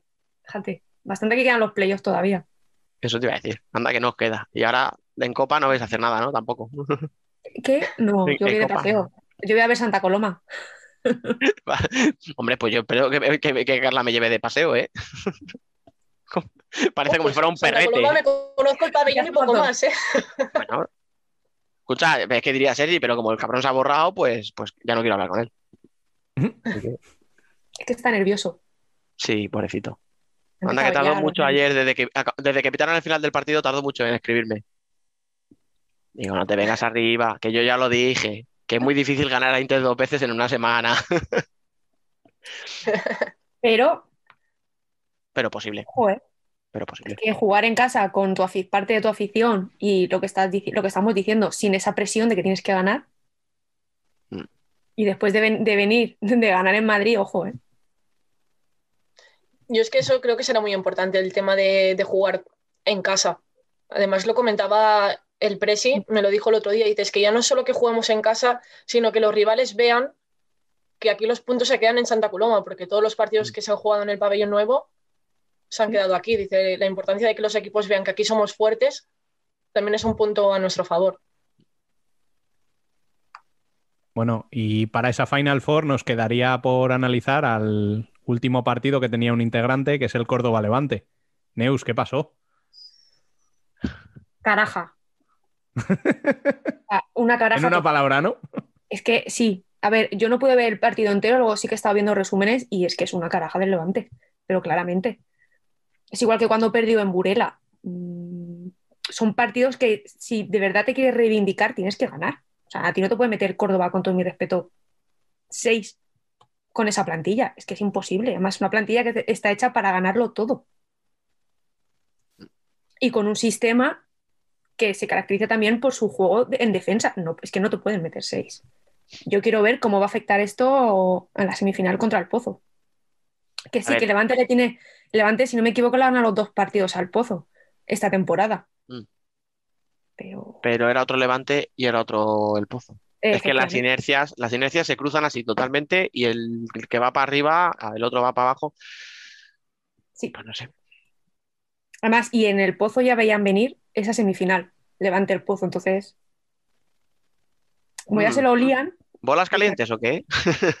No, no, no, no las calientes, pero tienes la sensación de que les iba a tocar Levante. No sé, no sé qué, qué equipo le podría venir mejor o peor ahora mismo a Levante, ¿eh? O sea, No porque sé. es verdad que es verdad que el Pozo está en una racha muy buena, pero al final si te toca Inter, pues es Inter. Y si te toca Industrias como local, te va a apretar, o sea, quiero decir. Pues es Industrias. O sea, si es que Claro, en una es Final que- Four ya. Sí, pero a veces hay una Final Four en la que siempre hay uno que es un poco más flojito o que llega en una racha peor, pero claro, ahora mismo de los cuatro, racha, racha mala, el único que la lleva es Levante. ¿Y alguien se atreve a descartar a Levante? Yo no. No. Pues eso, entonces no es tan fácil. Bueno, pues vamos ya con las semifinales. A ver, ¿qué partidos esperáis de esta primera entre el Pozo y Levante? Pues partidos muy igualados y además lo que comentaba antes Neus, que son equipos que se han enfrentado bastante en, en competiciones de eliminatorias así a partido único. las, en, las, no en esta última, pero en las dos anteriores Copas de España tuvimos un El Pozo eh, Levante en cada una de ellas.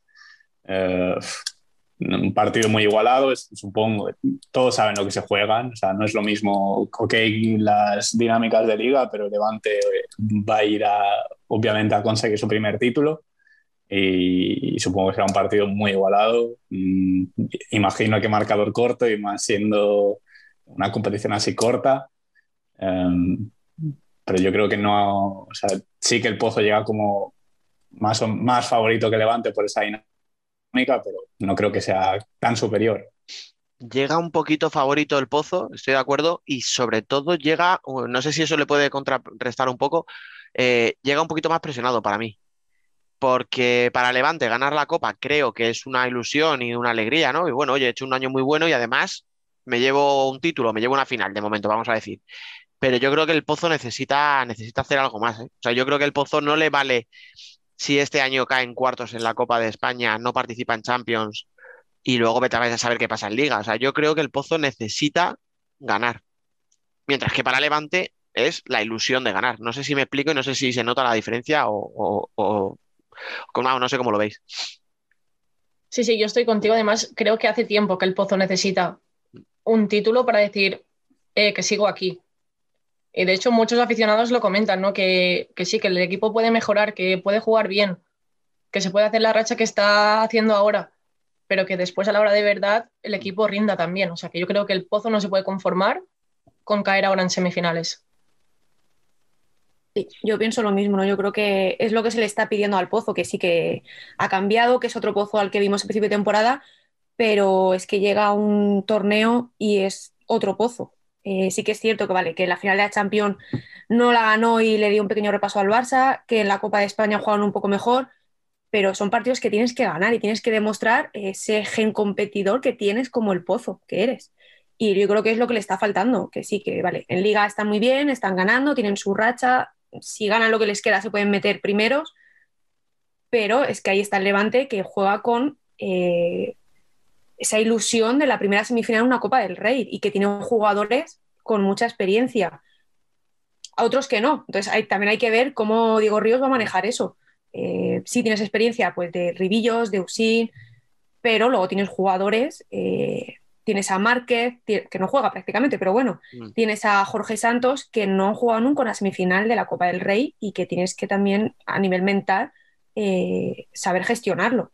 Y enfrente tienes aún el Pozo, que eh, tiene bastante experiencia, ¿no? Y no sé, yo creo que sí que es cierto que el Pozo ha ganado los dos partidos de liga, creo que el primero de la ida fue 5-6 en Murcia y en Paterna 4-2, o sea que es que encima tampoco fueron resultados muy igualados, y pero hay que verlo. Ahora en Santa Coloma, eh, si es capaz de repetirlo o no. Sí que es cierto que por la inercia de los resultados, ahora mismo el Pozo está muy por arriba de Levante. Mm. Yo creo que la clave va a estar en, en el equipo que se arriesgue más. Sí, porque no pueden ir ni Levante ni el Pozo a buscar eso, lo que decíamos, un partido igualado ni un marcador corto. Yo creo que, el que más arriesgue va a ser el que se lleve esta eliminatoria. ¿Tú crees que va a ser un partido así abierto de muchas ocasiones? Es que yo precisamente veía todo lo contrario. Veo un partido cerrado, más intentando Diego Ríos controlar. Por eso mismo. Ah, vale, por eso veo un partido tan igualado que yo creo que el que se atreva a dar un pasito más, mm. a no conformarse eso, a ir con un resultado corto, si uno de los dos lo hace, mm. yo creo que ese tiene la, eliminatoria ganada. Mm. Luego, por ejemplo, yo tengo curiosidad por ver que, decías tú, Neus, ¿no? Lo de la mezcla esta de juventud, o sea, de, pues sí, de juventud, sin experiencia, eh, con, con, jugadores veteranos, ¿cómo los combina? Tengo curiosidad por cómo los combina, porque al final Diego Ríos es muy de plantear dos cuartetos Sí, y, de ir a muerte en ese partido con esos dos cuartetos. O sea, y si él cree que Jorge Santos le puede aportar algo eh, por el desborde, porque en un partido cerrado y no sé qué puede aportarle algo y tal, jugando ahí en banda, eh, ¿con quién le mezclas? O sea, porque al final si le mezclas, no es lo mismo que juegue con Esteban, por ejemplo, que tampoco tiene mucha experiencia, y con Ruby, que si le mezclas con Usin, con Arasa y con Ribillos, yo qué sé, por decir, ¿sabes? Que sí que son tíos que están ahí, llevan ahí toda la vida jugando este, tipo de partidos. Entonces, bueno, tengo la duda de ver cómo lo plantea, de ver cómo los combina, de, de ver un poquito, pero vamos, eh, o sea, al final va a ser un partido, yo creo, cerrado y además porque es que para empezar tienes a Fede y a Juanjo, o sea, que ya con eso pocos goles te, van a, te van a permitir. Entonces, tengo curiosidad más, fíjate, desde el lado de vista de Levante, de cómo lo va a plantear, porque creo que tiene más variantes y más tal que el Pozo, que al final yo al Pozo lo que le veo que es eh, mucho juego con, con Rafa Santos, tal, eh, aprovechar a Fernando, o sea, que está en un estado de forma brutal, y le veo más, a ver, ojo que está haciendo un temporadón y tal, pero le veo más, más simple al Pozo, o sea, le veo un juego más básico y con menos variantes, con menos alternativas. Entonces, creo que nos puede sorprender más el juego de Levante que el del Pozo. Aparte, Di- Diego Río, lo que estabas hablando, no es. Tiene como sus dos cuartetos Mm. y poco los varía. Y uno de los que más usa, yo creo que, por ejemplo, Carla y yo lo hemos hablado muchas veces y creo que es un cuarteto que a mí me encanta, que es, yo lo he dicho que es el cuarteto catalán. O sea, los ex del Mm. Barça juntos, creo que para mí es uno de los mejores cuartetos que tiene este Levante. Eh, tú ves jugar a Rullier, a Marc Tolrà, eh, ¿quién más está? Era Esteban. Esteban, A ver, y, eh, es Zulra en el cierre, sí, eso es. A mí ese cuarteto me Ribillo, y jugar. A mí me gusta mucho. Cuando sacas los cuatro me gusta mucho porque le da, le da una velocidad, le da una dinámica al equipo eh, y, joder, y que llegan y que tienen esa magia que a lo mejor otros jugadores no tienen y tienen esa pequeña definición que te hace marcar gol. Pero es que te- delante tienes a un pozo. Claro, pero ¿veis lo que os digo de las alternativas? Y, las ganas jugar- de reivindicarse de los ex, ¿no las veis ahí? Puf. Pero hay tantas ganas, hay tantas cuentas ahí pendientes que, que a saber por dónde salen. Lo mismo te Oye, sale hipermotivado y a la primera que, una si patada no a uno. mal, voy a mirar fechas, pero si no recuerdo mal, creo que el, el Levante, el pozo de la vuelta, fue al poco de ir mal Torral Levante. Fue Y uno de los un de el- y hizo un partidazo, vamos. Bueno, es que Tolra está marcando goles como hacía tiempo que yo no... O sea, y, y además en contragolpes, o sea, saliendo con velocidad, que, que- que era algo que no lo habíamos visto nunca. O sea, El que mete el otro día pepinazo ese que pega a la escuadra. Mm. O sea, ¿sabéis qué pasa en este cuarteto? Es eso, Roger Serrano, Ribillos, Tolra, tres jugadores Mm. que en los últimos años no han tenido la confianza del técnico. Llegas a un Levante que Diego Ríos te la ofrece de primeras. Y si no mira mal Torrad, en, en los primeros partidos ya Mm. salía hasta en, el, hasta en el quinteto titular. O sea, yo creo que esto en un jugador debe ser tal subidón que aquí lo tenemos. que por lo que, ah, por lo que a mí me cuentan, eh, ellos lo han hecho muy bien. O sea, el Levante como club y Diego Ríos como entrenador eh, ha hecho una labor increíble con estos jugadores porque saben que en Levante tienen la oportunidad de reivindicarse otra vez, de volver a ser los que eran y cómo tratan en todo. O sea, para ellos, Ribillos, Rullier están como, o Usin están como muy por arriba. O sea, los tratan como, no, uf, tiene un golpe. No, tú descansa, no juegues hoy. O, ¿sabes? o hoy no entrenes. Están entre algodones porque saben perfectamente que les necesitan y que si les cuidan, ellos van a sentir importantes y van a y lo van a dar en la pista. Y el ejemplo para mí más claro es el de Ribillos. Sí, sí, es que Ribillos con confianza es un jugador totalmente distinto. O sea, Y Diego Ríos se la da y se la da dentro y fuera. es que si os fijáis, vamos, pero a Ribillos le ha pasado siempre. O sea, eh, Mario en los primeros años de Inter era un jugador totalmente distinto al de los últimos dos temporadas. Se fue a Barça y le pasó lo mismo. Entonces, y ahora le ha vuelto a pasar. Ha llegado a un club donde se siente importante y es que está dando un rendimiento muy, muy bueno. Bueno, y vamos con la otra semifinal, que ya hemos comentado un poco por encima, pero ¿dónde creéis que va a estar la clave en este Inter Industrias? Venga, Dani, dale, te veo con la sonrisita. No, no, no, no. Eh, pues un poco, pues es que volvería un poco a lo que hemos visto en el partido de, de Liga, o sea, en el físico. Yo creo que si Industrias le mete ritmo al partido y, teniendo en cuenta que además Inter juega también el martes, o sea, que no van a tener mucho descanso, yo creo que le va a meter en un aprieto muy serio, porque al final Inter, eh, o sea, le has hecho lo que, te- lo que Inter suele hacer, que es un partido de transiciones rápidas, de apretar muy arriba. Es que había muchos momentos eh, en el otro, el otro día en el que los ocho jugadores de campo estaban todos en el campo de Inter.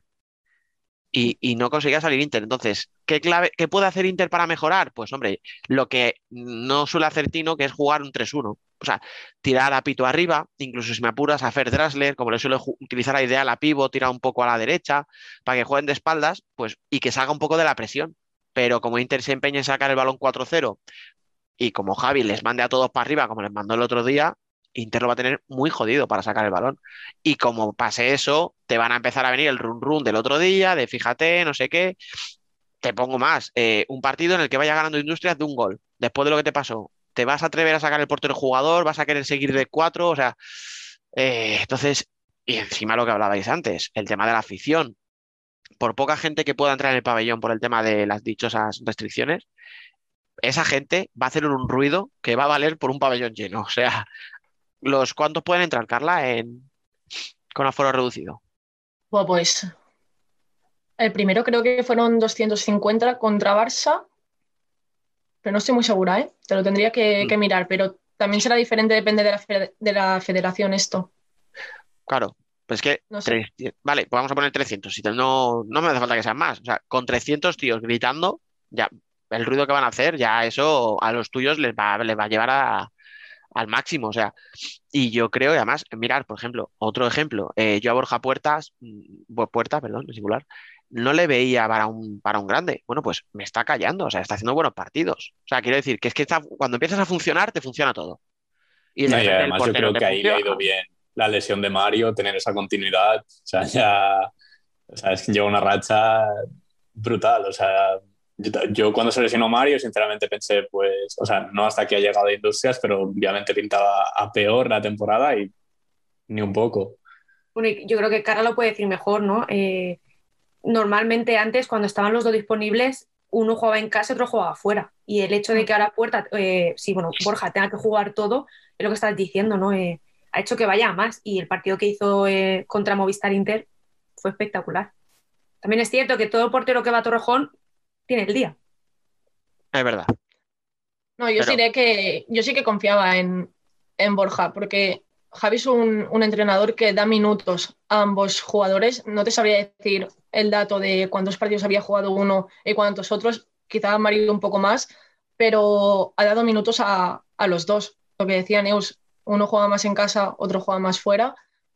Y yo creo que también es eso, tener la confianza de Javi Rodríguez. Al final, en los momentos decisivos, se te lesiona Mario y Borja sabe que tiene que estar a la altura. Y en los partidos anteriores también lo había estado. Pues de hecho, mira, uno que, que incluso lloró, Borja, al acabar el partido. No sé si fue el de Uma o el de Betis. Algunos sí que, que empataron en el, en el último segundo y decía que era su culpa. Es que eso para un chico que está mm, teniendo Claro, su primer partido joven. en primera claro, no es fácil, ¿eh? Mm. Hay que saber llevarlo. y la- si aquí los datos no fallan, uno ha jugado 20 y otro 22. Pues ahí está. En cuenta los de Copa. Sí, sí. Claro, pero Yo creo que la clave para Industrias, eso sí, va a ser al contrario. Inter quizás se tiene que fijar en lo que tiene que mejorar del, del partido este de liga, que ha tenido el mejor escenario para, para ver cómo llega, e Industrias tiene que hacer totalmente al revés, olvidarse de ese 0-3, porque va a ser un partido totalmente distinto, y no puede caer en decir, hemos ganado ya Inter, no, tiene que ser borrón y cuenta nueva, porque si no, yo creo que sería, sería todo al contrario. sí, pero no, no creo que se confíen, ¿eh? O sea, sería una locura. No, y, no, no. y además es lo que decimos, en otra cosa no, pero Javi es un motivador, o sea, Y que yo creo que a Industrias le viene mejor cuanto más grande es el equipo que tiene enfrente. Sí, sí. Visto lo visto, sí. no, no, por rendimiento este año, desde luego, o sea. Ah.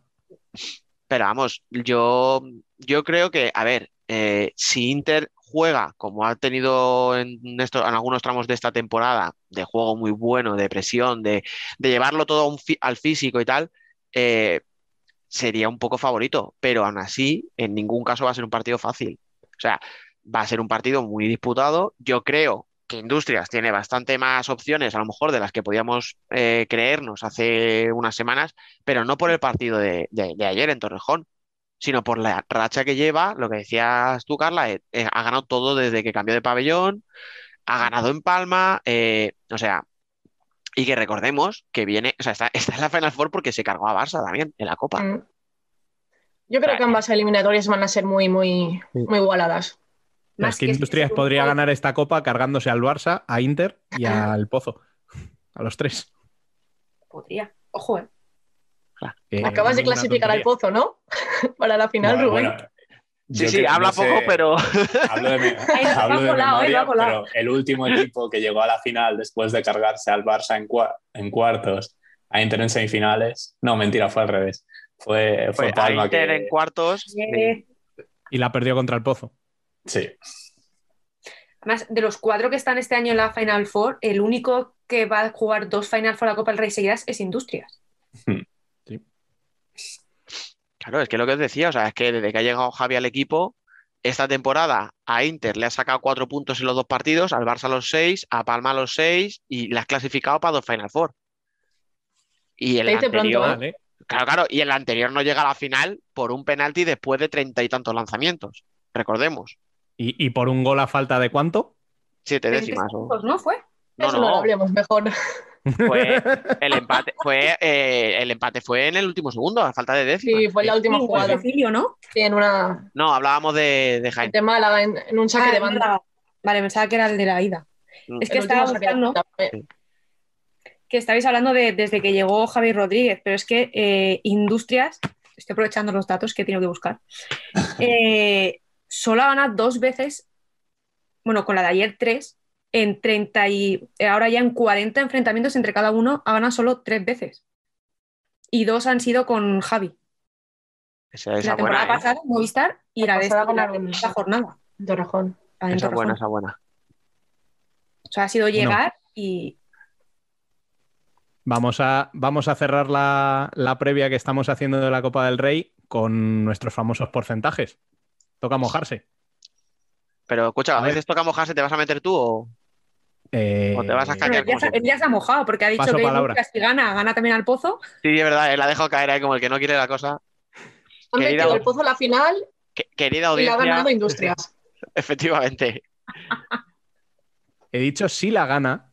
Sí, sí, ahora, ahora, ahora recula, jodido. Está todo grabado. Bueno, venga, vamos, vamos con esos porcentajes. A ver, Dani, empieza. venga. Te ha tocado. Eh, Además los estoy viendo aquí escritos, o sea que no te vas a escapar. No, no, los voy a cambiar. me, he venido abajo. Eh, venga, pues no, no, no, no me voy a venir abajo, lo voy a, voy a repetirlo. Le voy a dar al pozo un poquito favorito, pero muy, muy poco, o sea, 52, 48. Ojo como afina, ¿eh? Sí, sí, o sea. Pon decimales si quieres. Yo soy de letras lo voy a decir muy suave. escucha, escucha, que le voy a, voy a para fastidiar un poco más. Al Pozo le doy 52, a Inter le voy a dar 53. Así por fastidiar. No sé, no, lo veo de verdad. Es, creo que es ahora en serio de las veces que más igualado lo veo, ¿eh? sinceramente. O sea, igual que yo en la Copa España decía, veo partidos muy desnivelados y tal, y luego hubo partidos que sí, que estuvieron muy desnivelados y otros no tanto. En esta, uff, muy duro, muy duro. Pero vamos, un poquitito favoritos el Pozo y, e Inter. Carla. A ver, yo voy a empezar por el fácil, el de, el de Levante el Pozo. Lo que decíamos, yo también veo más favorito al Pozo, quizás le daría incluso un 60. Yo no voy a meter aquí números a medias. Como y... otros. y en el otro partido voy a barrer para Santa Coloma incluso le podría dar más del 60. Pero más que nada, teniendo en cuenta lo que... ¿eh? Esto está grabado, ¿eh? También. yo me vengo arriba, pero es que yo no sé, confío mucho y más que nada lo que decíamos, de llegar en buena racha, de jugar en casa, que si, quizás si fuera en otro, en otro escenario quizás sería diferente, pero con lo que se ha dado, yo confío mucho en esta eliminatoria.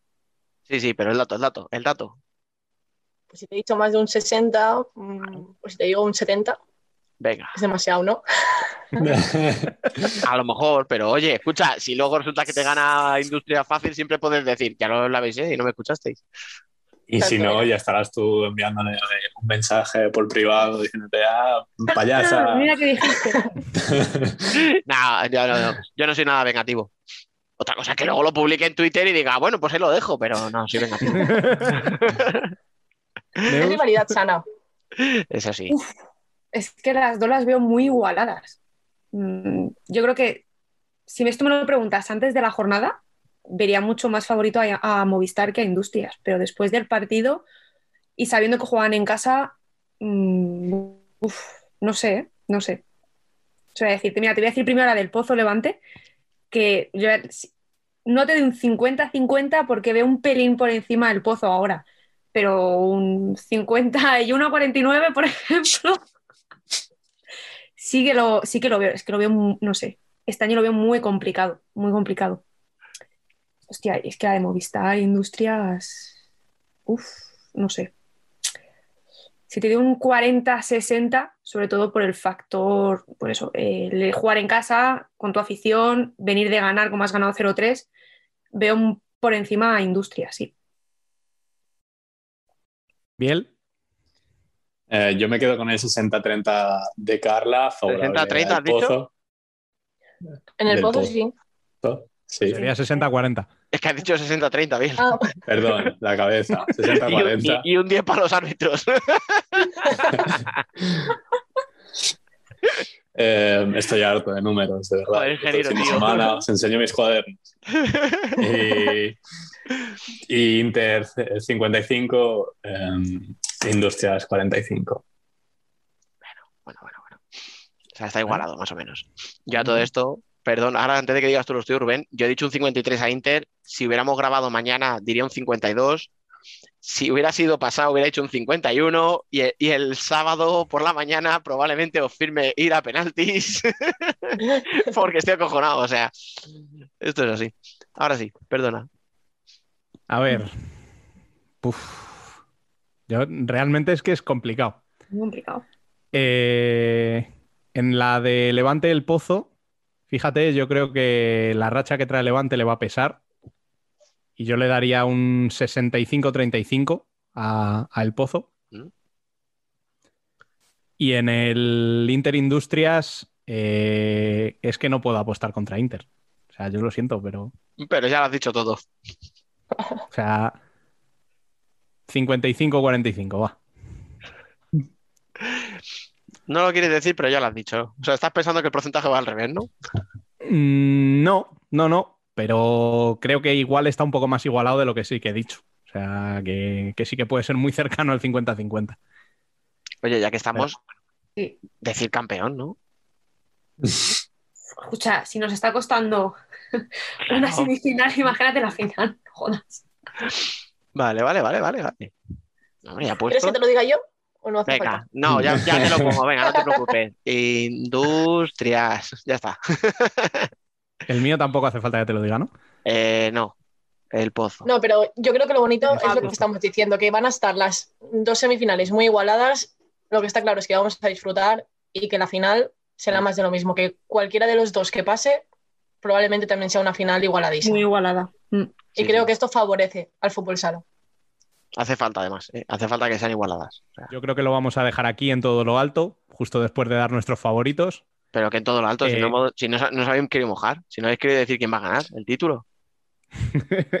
O sea, habéis, os habéis puesto la camiseta y ya está. No, a ver, eso es bueno, porque es como ha dicho Carla, si no hay un favorito claro, mejor, mejor para, mejor para el fútbol sala, más igualado, más emoción. Vosotros veréis. Si no hay un favorito es que, claro, gana el de siempre. Es que está muy complicado. Este año está muy complicado, la verdad, ¿eh? No lo han puesto difícil. Bueno, Neus, Carla, eh, muchísimas gracias por, por pasaros por aquí esta semana. Eh, esperamos que sea la primera de muchas, aunque sabemos que estáis muy liadas. Pero a ver si el desgraciado de Dani os llama más a menudo, que siempre es un placer.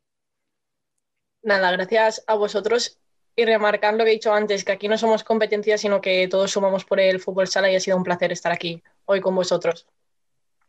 Pues sí, lo mismo que ha dicho Carla, ¿no? Eh, lo hemos dicho también antes, no hay competencia, eh, estamos para sumar, para remar, para que el fútbol sala siga adelante y vaya más. Y nada, un placer y cuando Dani quiera, pues que nos vuelva a llamar y oye, encantada. A nosotros no nos gusta hablar. Está grabado. No, Además es que voy a grabar, o sea, voy a, voy a cortar estos 10 segundos. No, cuando Dani quiera. El día que os... os- Hacemos, oye, hemos hecho un hueco en nuestras agendas. Eh, no, no, eso es totalmente cierto. Y yo lo agradezco un montón. No pasa nada. Además es un placer siempre y si es para hablar de fútbol sala, mucho mejor. A ti, Dani, te escucho en un segundo. Sí, voy a poner un café y vuelvo. Y a ti, Biel, en un ratito en la columna. Volvemos con la columna que empezó siendo para opiniones y al final está siendo casi mi psicólogo. Lo que te estamos ahorrando, ¿qué? Terapia de micrófono, ¿eh? Sí, sí, sí.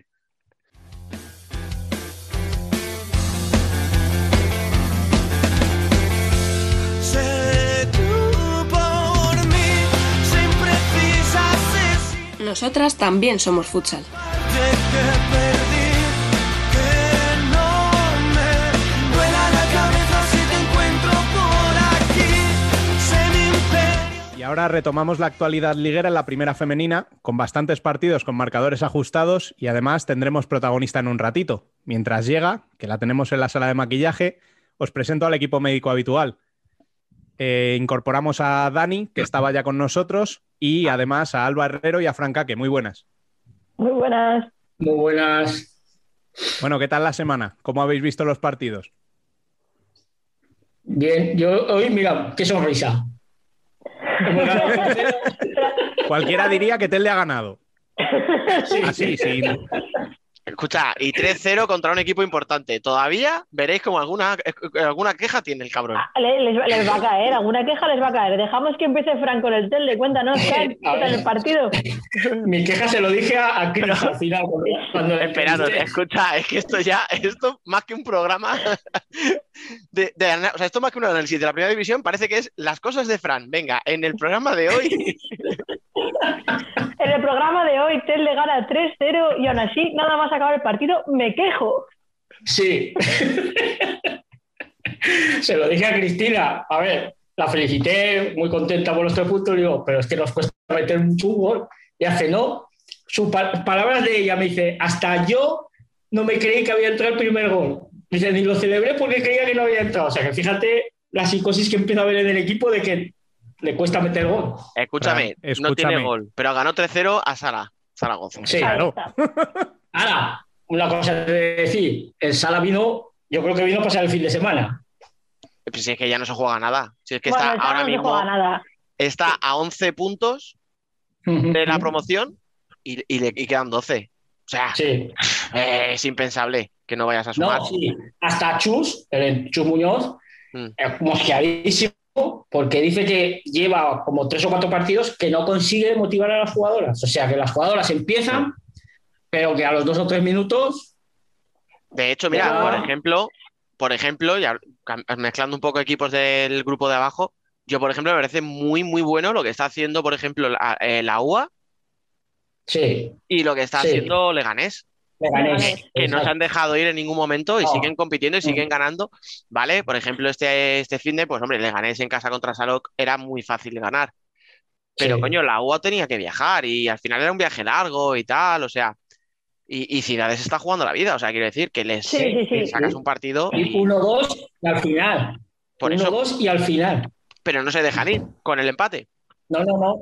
Pero pues Sala Zaragoza, por lo que me dijo Chus Muñoz, o sea, le, le cuesta y, se, y mosqueado, terminó mosqueado porque las jugadoras han bajado ya los brazos. Además le pregunté, le digo, ¿cómo, cómo, cómo consigues motivarlas de cara a esta segunda fase? Y dice, eso es lo que nos está pasando de aquí a tres o cuatro partidos, que no, no consiguen enchufarlas.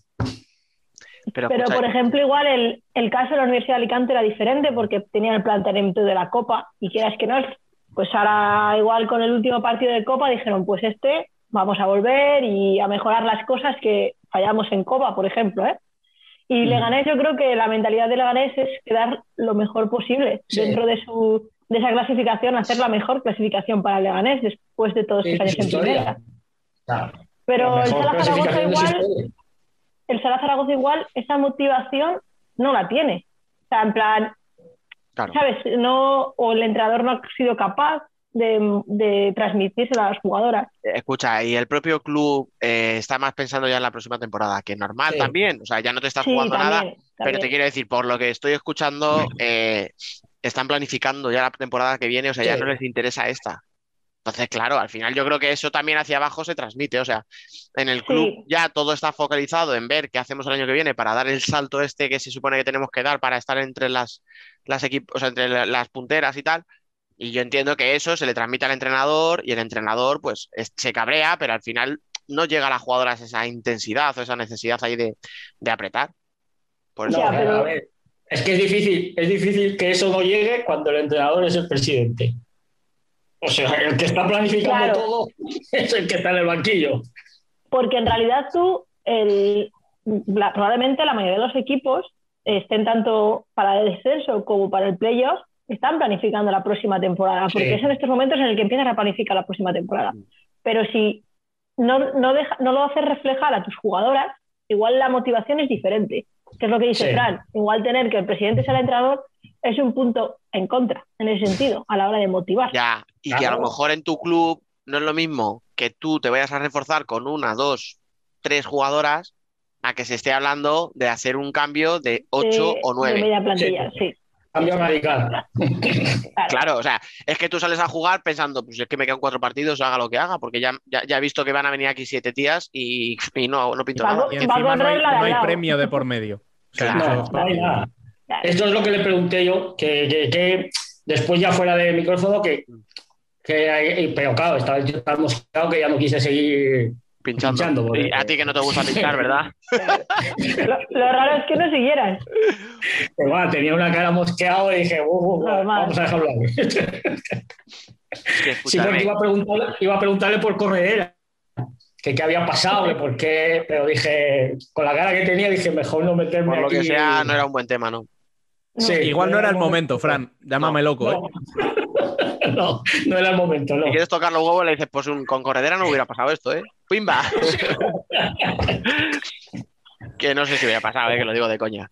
Que, No, no, que al no. final es lo que digo, pero Leganés, por ejemplo, la motivación está de, venga, vamos a hacer la puntuación más alta de nuestra historia, al final es una excusa. Es una excusa que te pones a ti misma de Sí. motivarte, pero escuchar sobre todo porque yo creo que es lo, o sea, eh, a ver cómo lo digo, a ver qué palabra me sale que no, eh, lo lícito, digamos un poco, ¿no? Lo, lo honesto de cara al resto de equipos Lo honesto. Ujú. es jugar a ganar. Exacto, es lo honesto. Porque mirar cómo está ahora mismo la clasificación. Es que el- el- la promoción de descenso la tienes Rayo Majadahonda 22, Peñas Plugues 21, Amarelle 19. Mm. Es que, claro, Sí. o sea, hay tres equipos ahí que están en tres puntos que como te toque un día contra un equipo que no está interesado en eh, motivado en, en tal, Sí, en competir. Es que te jode. competir. Claro, ponte, te pongo el Eh. ejemplo. Telde le ha sacado los tres puntos a esa sala. Llegas a la Zaragoza, se han cabreado por lo que ha pasado tal, la semana que viene, no, más- no, sé qué partido tiene, pero van a- le van a decir, quiero que demostréis que sois mejores de lo que tal. Y entonces, claro, contra las de que juegas la semana que viene, que a lo mejor están abajo, sí salen motivados. Eh, escucha, es contra Amarelle, o sea, Pues fíjate, Sí. Pues fíjate. o sea, le ganas y le has Te hecho pueden dos favores a Telde. Es que le has Claro, hecho O dos, sea, dos favores a le ha hecho Telde. una gracia. A Marele le ha hecho una gracia que Telde haya ganado inmensa. Que por cierto, Sí. tú, Fran, ya estabas, estabais descendidas hace dos semanas y estáis a seis puntitos. Sí. Y quedan doce. Eh, mira, Ando Chris, la misma me lo dijo. A ver, estos tres puntos eran muy importantes. Dice, si defendemos, queremos ya de. O sea, nosotros estamos, sabemos que lo tenemos muy complicado, pero vamos a jugar para intentar irnos con la cabeza alta. O sea, ella, ella misma ve muy difícil llegar a la promoción. Bueno, no, no, no, Es- no es fácil, no es. hablando. a ver, es que fácil no es. o sea, Claro, claro, o sea, Fácil, no- es, obviamente. Pero Que, por sí cierto, pero es asequible. En, en principio, es en razonable. principio sí. se contaba con estos tres puntos. Con estos tres puntos en principio. No se contaba con los tres puntos a la Zaragoza. Pero escucha, es que con estos tres puntos lo que has hecho ahora, por ejemplo, ha sido meter en un Ciudades que yo, Sí, si no recuerdo mal, Ciudad, Ciudades exacto. hace cuatro o cinco jornadas eh, estaba para salvarse. Sí, a punto. Sí, sí, sí. Estaba para salvarse a todo derrotas las últimas semanas y se ha hundido, o sea, en la clasificación y ahora mismo va penúltima. Pero, Sí, sí, pero- sí. Y, y le ha venido muy bien también al Telde, obviamente, esa, esa, esa victoria de Majadahonda contra Amarel. Sí. En Vale. casa, ¿vale? Pues esos tres puntitos Amarel se la estaba jugando y le ha venido muy bien. Sí. pues sí, pero es que Majada Onda también estaba igual. O sea, ese sí, partido sí. era de la Liga de los dos. era- A ver, la historia es que ahora ya todos van a ser habido a muerte, o sea, es que cualquier partido ahora... A lo Majadahonda se metió en el follón en el que perdió contra el 1-2. Que fue cuando se metió en el follón. Semana de Copa jugaron Amarele y Majadahonda. El fin de semana de la Copa. Un partido aplazado. Que de hecho Majadahonda tiene una plaza de Telde de dos semanas. se va a jugar. Por eso te a digo que sí, eh, Mm. sí, tenemos los Es que- mismos puntos, los mismos partidos, pero que ahora mismo ya los tiene que puntos- Claro, escúchame, si ahora ya los puntos ya no es tanto lo que tú sumas, sino como lo que le quitas al- a, a la de delante. O sea, Eso es. Ahí está. claro, o Porque, sea, por ejemplo, es. si, si este fin de semana el Intersala no hubiese perdido, estaría el Intersala con a Sí, ver, sí. 14 puntos Estaría y estaba el Peñas Plugues con 18. si no me salen los. Ahí, a ver, 21 menos 3. Estoy domingo a la tarde. Pero sí, no, no, a ver, la historia es, de hecho yo creo, no, iba a decir que va a haber más pelea en el descenso, que pensábamos que estaba bastante sentenciado que la parte de arriba. Ujú. Sí. Pero, Mm, Va a haber no la misma. pero Me parece a mí que va a haber las mismas tortas. creo ahí que en el No, arriba. no va a haber la misma, ¿eh? ¿Cuántos equipos veis todavía que se pueden pelear por un puesto de descenso? Descenso. El último Pueden puesto, vamos, cuatro metidos. en, eh, claro, Cuatro. cuatro peleando por tres puestos. O sea, metemos desde Ciudad de hacia arriba. sí. Ciudad de 10, Intersala 11, Tel de 13 Pues yo y Amarelle, que ahora mismo está fuera con equipos, ¿eh? 19. Mm. Y Peñas Plugues con 21. Es que son dos puntos. Es que Y hasta. Majada Onda incluso. Pero, Es hostia, que- pero es que ya es mucho, ¿eh? O sea, es que Majadahonda le saca nueve puntos a, Yo, creo- a Telde. yo creo que Maj- yo creo que Majadahonda se ha salvado. De forma directa. Pero por De forma directa sí. Vale, vale, vale, sí. Exacto. De forma directa sí. forma Estamos directa hablando sí, de. No, no, de- para promoción equipos. no, para la promoción para Promoción, eso me refiero. Pa- Para la promoción está metida ahí todavía. Claro, claro, Claro, está, porque pues, si está a un punto. Majada Onda, si salvas Por eso os digo- Onda, tienes que salvar a- al Peñas Plugues, que estará un es punto. que, igual que hablábamos en masculino, vamos, no sé cómo será la- el ratio de victorias en el femenino del tema de las promociones, pero no sé cuántas veces el de segunda habrá ganado al de primera con la, Sí. con la Mira, plantilla de ese año. Pocas, pero eh, ¿sabes cuál es el problema? Que este año, si miras los que están arriba en segunda, ojo las plantillas, ¿eh? Ojo. Ojo. Ahí, tranquil- Todo- tranquilizándole a la gente. No, No, no, no. La, la zona Ojo. gallega. La zona Sí, gallega, sí. ojo. Está- Y luego el Cosme, el Cosme tiene un equipazo. O sea, el Colmenarejo tiene un equipazo. Bueno, sí, el zona- lleva varios años también para ascender y tiene equipazo, ¿eh? Eh, yo creo que si este año no se hubiera apartado del playoff, que no quiso jugarlo por lo del COVID, el. Telde no sube. El Telde no sube. Yo estoy se- convencidísimo, porque le hubiera quitado la plaza el, el Cosme. Fran, Fran y su apoyo a Telde. Sí, como siempre. No, no, es que estaban en el mismo grupo y estaba delante. Estaba delante. Escucha, el Colme que, que recordemos, o sea, estamos grabando domingo, esta mañana ha ganado y ya se han proclamado campeonas de liga en segunda. Por eso te digo, es que ojo las plantillas de segunda, ¿eh? Sí. Para la promoción. Sí. ¿Cuántos suben directos, por cierto? ¿Sabéis? Creo, creo que dos, creo. No, O sea, hay una, No, no, no, no. no, no. Eso te iba a decir, la liga. uno directo viene- y luego los dos del Sí, playoff este. Sube uno directo. El de mejor coeficiente de todos los grupos, ¿no? la- sí, a ver, el- ¿la liga queda en cuántos va a quedar la primera el año que viene? ¿En 14 o en 16? 16. Se quedan 16. Pues entonces tienen que bajar, o sea, bajan cuatro seguras, tienen que subir dos. Sí, sí, sí. Forzosamente. Sube. Dos directas Exacto. más No, las. Y uno, y un- dos directos y uno, uno en el playoff. Claro que el playoff es un playoff, es un playoff de cuatro. Es un playoff de cuatro, sí. O sea, O sea, por eso te digo que está, la cosa está complicada. va a estar calentita, sí. Ve, por lo que os decía, y por arriba no hay tantos equipos implicados. No, por arriba, yo lo- ya llevo. Bueno, bueno. hace- creo que lo dije hace dos semanas, que ese se iba a convertir en el que iba a decir quién va y quién no va. Y mira, Hombre, escucha, Victoria importantísima de Orense este fin de semana. no, y la esta- anterior a Melilla. Es que la esta semana- esta semana la- a, la- a las que les han leído todos rodados a Roldán. Sí, a, a Roldán ha ido de O maravilla. sea, te- eh, en la jornada tú dices, antes de empezar dices, a ver, ¿qué quieres? Y dices, coño, que ganen las dos de arriba, Fusi y Burela, que me da igual, y que Sí. todas las que están en mi grupo pierdan. Pues a la toma, pierdan. hecho. Y yo ganar, claro. Claro, claro, o sea, Sí, sí. es que claro, Mel- Melilla, por cierto, que está ahora mismo clasificada por coeficiente. Sí. Sí. ¿Vale? Recordemos que está, porque claro, si decimos 41 puntos, Pollo 42, pero por coeficiente, como Pollo tiene un partido más, se quedaría fuera ahora mismo. Quedaría fuera, pero en sí. principio ese partido se recuperará. Yo no sé, no, pero escucha, da No igual, sé. da igual que lo recuperes, o sea, quiero decir, da igual en el sentido de que no vas a ir a, a puntos nunca, vas a ir a coeficientes. Ya, pero Porque si Burela superas es el partido tienes los mismos juegos que el resto. O No, sea, porque Burela tiene un partido. No, Burela- Burela el partido único- menos de la primera fase. Claro, por eso no Burela sería el único que tendría un partido menos. Pero en ese- Sí. desde ese momento ya el Va por coeficiente es obligatorio. Pero me refiero, Sí. Burela va a estar entre los dos primeros seguro. Ah, bueno, que sí, sí, sí, o sea, no le va a O el afectar. resto Claro, lo no le va a afectar, por pero lo que, lo que decimos es que aunque, aunque Melilla sí, sí. recupere su partido, el Es que que no lo puede recuperar es Burela nunca, con lo cual ya Sí, tienes que ir pero a el coeficiente, el coeficiente realmente te refleja los mismos puntos. Claro, pero escucha, el partido que le falta a. Melilla sabéis con quién es, ¿no? Con Futsi, Sí. por eso digo. o sea, es que realmente, realmente Melilla ahora mismo, yo creo que tiene los puntos que tendría. Virtualmente estaría fuera de, play- de los playoffs. Estaría fuera. Sí, sí, sí. Y la, y la sensación que transmite después de verles este fin de semana es que están fuera de playoff. La, cuenta es muy fácil. El que gane el pollo al corcón es el que está dentro. Sí. Eh, eh, Es, exacto. Por sensaciones, el que gane de los dos es el que está dentro, porque al corcón el otro que le queda es Ourense. Es que mira. Orense, mira a Orense la racha que lleva, ¿eh? Sí. Ya, pero me De hecho, refiero, ah, o sea, Sí, sí, pero sí, sí, sí, te entiendo, pero que estábamos hablando del tema de Ourense. Ourense, por ejemplo, ya la ha jodido a Móstoles el playoff. Sí, no. Y, y a Melilla se lo ha puesto caro. Claro, sí, sí, pero. Melilla lo tiene ahí, pero Móstoles ya se ha quedado sin opciones matemáticas.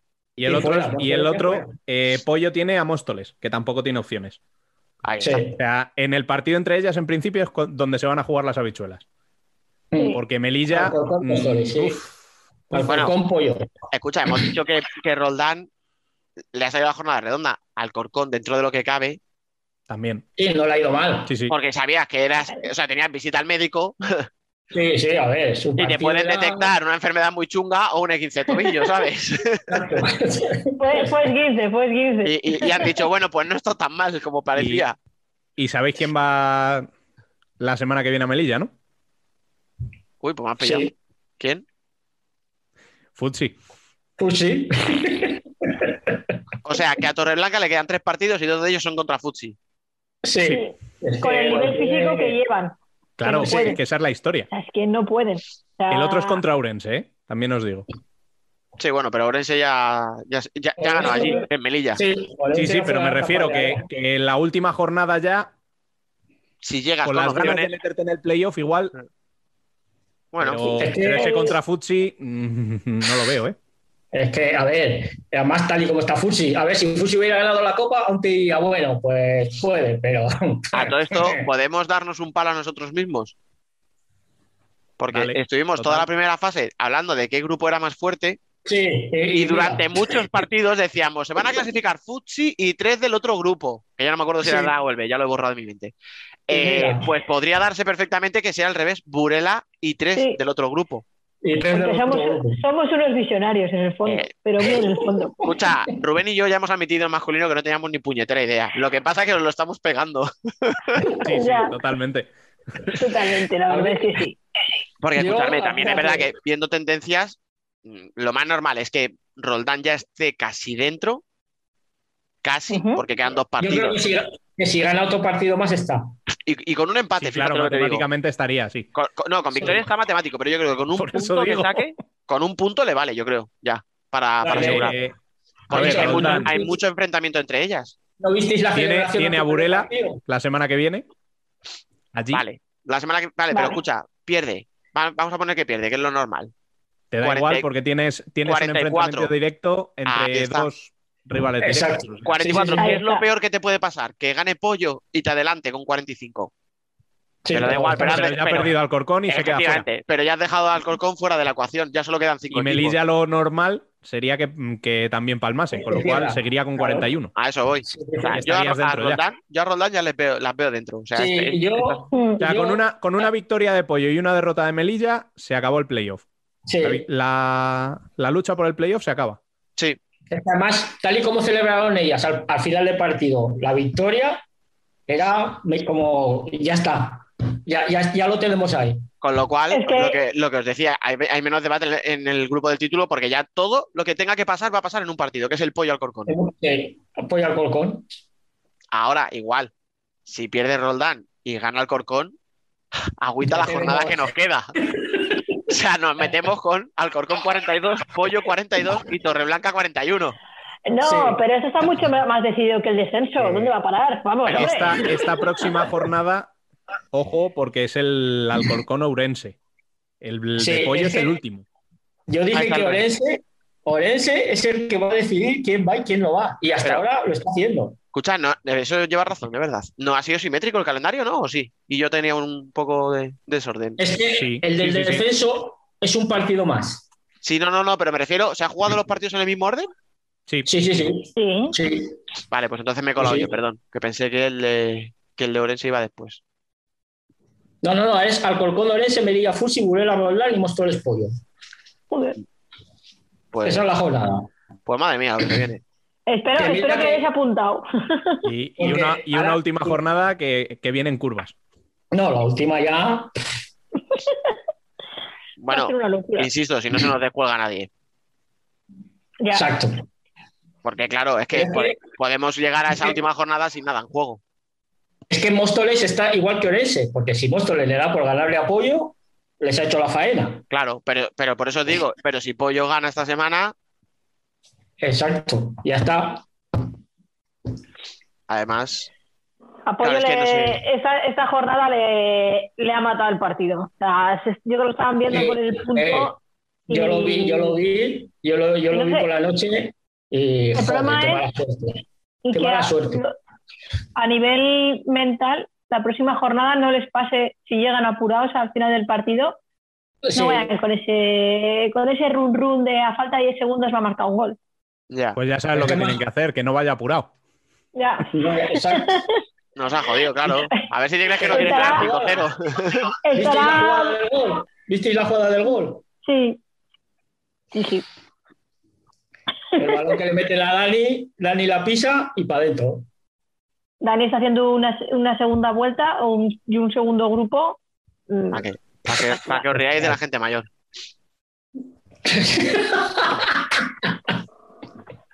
Ahí está, o sea, ¿cuándo está rindiendo mejor? Cuando acaba la temporada. Y sí, lo estaba diciendo para defenderme a mí mismo. ¿Qué pasa? No, ya. En, este, en este caso no te hemos atacado, ¿eh? pero bueno, no pasa nada. No, pero si me ataco yo solo. Ah. El- el ca- el- la mejora física que tiene Dani la está perdiendo Emily. El otro día que lo estábamos hablando, hicimos, hici- hicimos hice los cálculos y descansó en la primera parte ocho minutos a reloj corrido, de los cuarenta y pico que duró. No. Así no se puede, no, no va a llegar. Y después del análisis, tenemos ya esperando nuestra invitada de esta semana. Ella es ni más ni menos que la cuarta máxima goleadora de la categoría, eh, jugadora de Móstoles, Alicia Benete. Muy buenas. Hola, buenas tardes, ¿qué tal? Bueno, eh, voy a empezar yo preguntando, ¿vale? Y ya te lanzo a la jauría que, que se te echen encima, ¿vale? Vale. No te, no te preocupes porque te tratarán bien. O sea que. Eso te iba a decir, si solo nos tratamos mal entre nosotros. Nunca. Digo jauría porque no hay forma de callarles, o sea, no, no por otra cosa. Eh, yo quería preguntarte lo primero de todo, ¿cómo valoras eh, lo que lleváis de temporada? Pues bueno, desde mi punto de vista creo que hemos hecho una temporada muy buena y, y bueno, creo que hemos, hemos eh, conseguido el objetivo que queríamos, que era meternos en el grupo de arriba, de las ocho primeras. Y bueno, ahora ya hemos caído y ya no podemos meternos en el playoff de liga, pero bueno, estamos muy contentas con el trabajo que hemos realizado y bueno, ya jugar los dos partidos que nos quedan, disfrutar e intentar sacar los seis puntos. Mira, eh, hablando de eso, eh, esa irregularidad que habéis tenido, eh, perdón, buenas tardes, que ni te he saludado, perdóname. Buenas tardes. Que voy, voy- voy como un torito. No, iba a preguntarte por la irregularidad porque eh, sí, entiendo que el objetivo era estar eh, en el grupo de arriba, sobre todo por no sufrir. Pero claro, empezasteis muy fuerte, ganáis a Futsi, aquellos famosos 82 partidos de Futsi, etcétera, etcétera. Luego volvéis a ganar a Ourense. ¿Y qué le ha pasado al equipo después?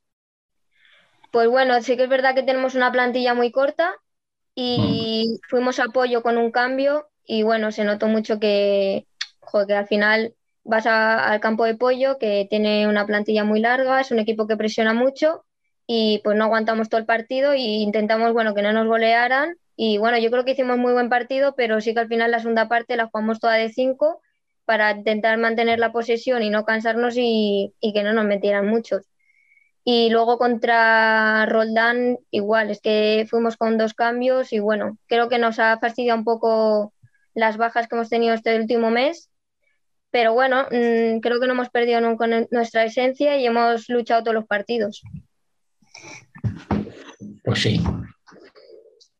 Oye, y, y de las tres temporadas que llevas ahí, ¿qué- qué- ¿en qué nivel le pondrías este, este año con todo lo que ha pasado? O sea, que, que ha sido un año muy excepcional porque el sistema de clasificación ha sido distinto, parones por COVID, eh, etcétera, etcétera, en todos los equipos de primera. ¿Cómo valoras esta temporada comparándola con las anteriores? A ver, sí que ha sido una temporada muy rara y con muchos parones y ya no por el COVID, sino luego también estuvo la Filomena. Ah, Bueno, ha sido un año muy, muy raro en sí, pero bueno, creo que hemos sabido adaptarnos a las adversidades y, y para mí creo que ha sido el mejor, desde que estoy aquí, el mejor año que hemos competido. Y bueno, sí que es verdad que el, ha cambiado eh, la dinámica de, de, o sea, de haber dividido en dos grupos y eso. Y bueno, por una parte, yo, en- desde mi punto de vista, creo que nos ha perjudicado un poco porque um, creo que nuestro grupo era un poco más fuerte y ya entramos en el segundo grupo, o sea, en la segunda fase con, con menos puntos que, que el otro grupo, pero bueno, no hay excusa y, y creo que bueno, tenemos que seguir trabajando para el año que viene conseguir los, eh, meternos en el playoff de liga e intentar ganar algún título y la Copa de la Reina. Pues sí. Eh, hola, buenas. Ahora, ahora yo voy a preguntar. Yo, yo sí saludo, ¿eh, Dani? No, no, eso iba a decir, o sea, no sé si soy yo, pero o sea, ha sonado un hola buenas que lo he notado con rencor, fíjate. Pero bueno, Eh, yo te voy a preguntar, eh, esta temporada ha sido muy buena, lo hemos comentado varias veces aquí, y, sí que es cierto que ha habido muchos parones. ¿Crees que sin todos esos parones, todo el problema de el temporal, COVID, lesiones, ¿creéis que hubiera sido aún mejor esta temporada? Sí, yo creo que sí. Si no hubiera pasado todo lo que ha estado pasando, yo creo que hubiéramos competido mucho más de lo que lo hemos hecho y, y hubiéramos estado mucho más arriba, sí. Y, y a nivel, una última pregunta, ya dejo pasar a Fran, que, que fijo que está ahí pendiente diciendo, Alba, que me toca. Eh, la temporada del equipo ha sido muy buena, pero la tuya a nivel personal, ¿cómo, cómo te has visto? Eh, eh, uy, perdón. ¿Hemos visto a lo mejor Alicia de, de- desde hace tres años o, o cómo te has visto esta temporada? Pues, pues sí, creo que, que sí que la habéis visto. Creo que puedo dar mucho más de lo que estoy dando, porque siempre se puede mejorar, pero creo que sí que es- es- este año está a un nivel muy alto y, y soy muy exigente conmigo misma y siempre quiero dar más y más. Y sí que es verdad que este año eh, he hecho muy buenos partidos, sí que es verdad que hay algunos que, bueno, pues como todo el mundo, que he bajado un poco el nivel, pero bueno, sí que es verdad que creo que, que habéis visto lo mejor de mí, pero bueno, que aún puedo dar mucho más. Vale. La Hola, próxima- Perdón, Fran, una última cosa, ¿eh? Venga, está, está mal educado no de saludar como cortar a un compañero, pero bueno, vale. Ya, ya lo sé. Pero he dicho perdón. Es que se ha adelantado, Fran. Yo le iba a decir que la, la próxima temporada te vamos a volver a entrevistar y esperemos ver otra versión aún mejor, ¿vale? Ojalá, yo lo intentaré. Hola, buenas tardes, Alicia. Hola, ver, me, buenas. ha, me ha chafado la pregunta Alba, pero bueno, ¿qué le vamos a hacer? Y yo te, primero te iba a lanzar una. en- mira, ¿podías pasarle unos cuantos goles a tu hermana? Más que nada porque la tenemos aquí. Ya está. Es que, es que Pero macho, o sea, deja de pegarle paldos a Telde incluso cuando no le pilla ni de cerca, por favor.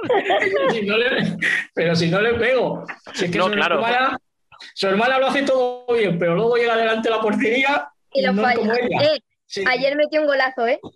sí, ayer sí, ayer metió un Ayer golazo. sí, ayer sí.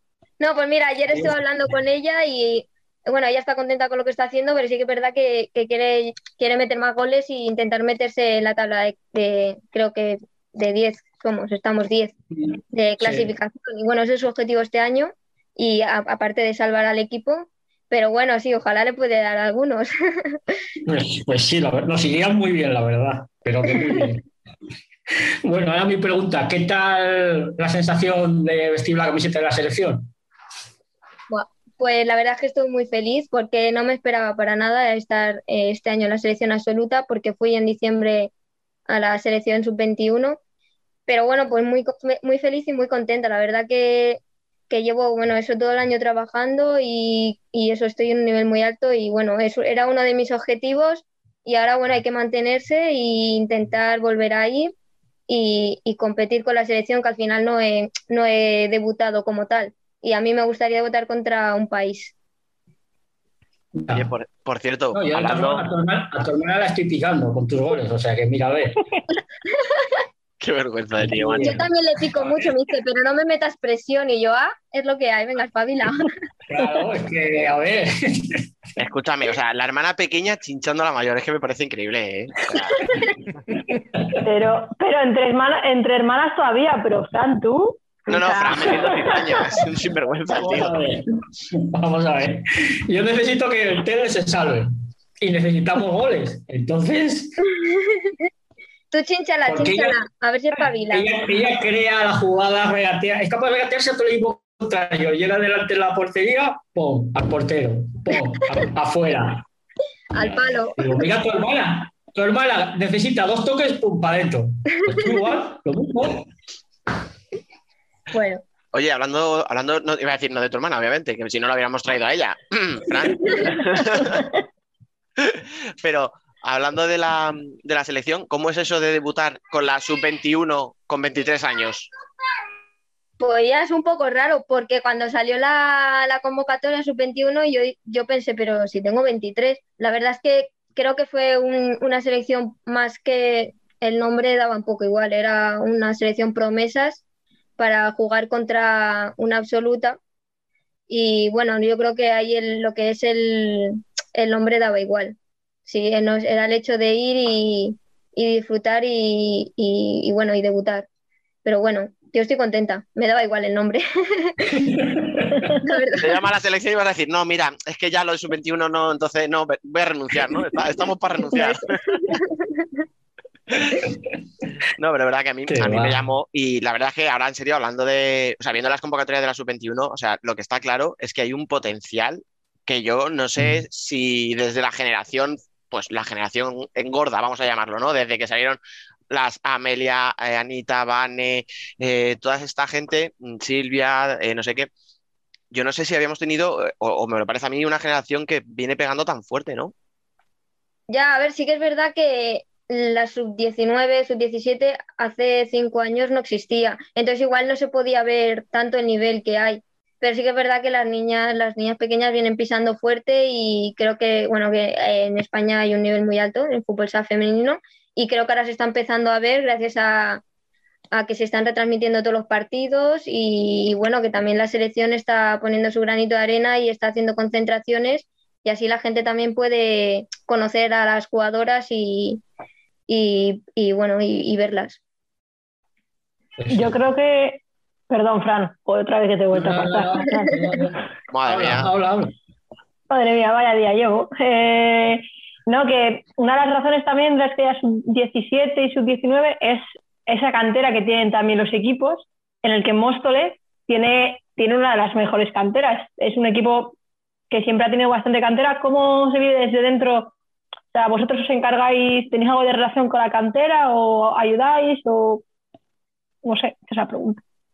Pues eh, bueno, nosotras, bueno, este año con el COVID poca relación estamos teniendo porque al final entramos solo en nuestro horario de entreno y no podemos ver los entrenamientos ni nada, pero sí que es verdad que van subiendo niñas a entrenar con nosotras porque tenemos la plantilla muy corta, entonces suben dos jugadoras del juvenil y dos más del cadete, que van subiendo, que son las que el entrenador o el presidente creen que pueden llegar a, a competir en nuestra categoría y bueno, van subiendo con nosotras y, y sí que es verdad que, que hay nivel y bueno, a ver, a ver qué tal el año que viene, a ver si pueden tener la oportunidad de jugar más, porque este año no, no han podido, pero bueno.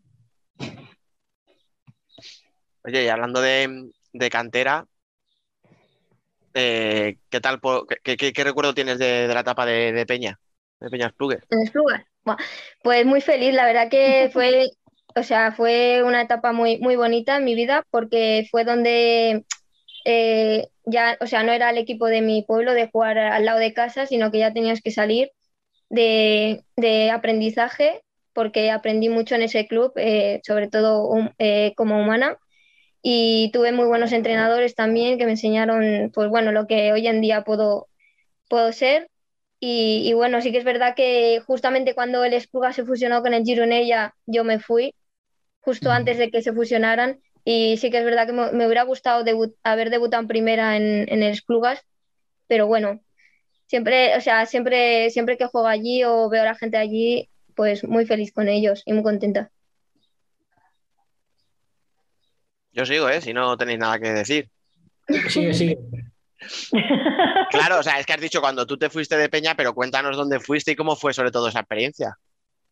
Pues me fui al Rubí porque había subido a primera división y Sí. estaba allí mi hermana y bueno, me llamaron y decidí irme allí, pero vamos, que aún lo del Esplugas no se sabía que se iba a fusionar ni nada y, y- y al final pues yo quería ya debutar en primera, creo que, que era, era el momento y yo ya había fichado y bueno, creo que esa temporada con el Rubí fue muy buena, creo que fuimos equipo de revelación, quedamos sextas y, y hicimos Sí. una temporada muy buena todas, la verdad. Así que bueno, también muy contenta de haber estado allí, aunque fuera solo un año.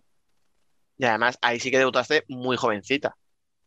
Sí, con 18 años, creo. Creo que tenía 18 años, sí. Bueno, jovencita Mm, depende cómo lo pongamos, ¿no? Si vemos ahora a la Sol Pedrera y compañía, ya casi eras una veterana, pero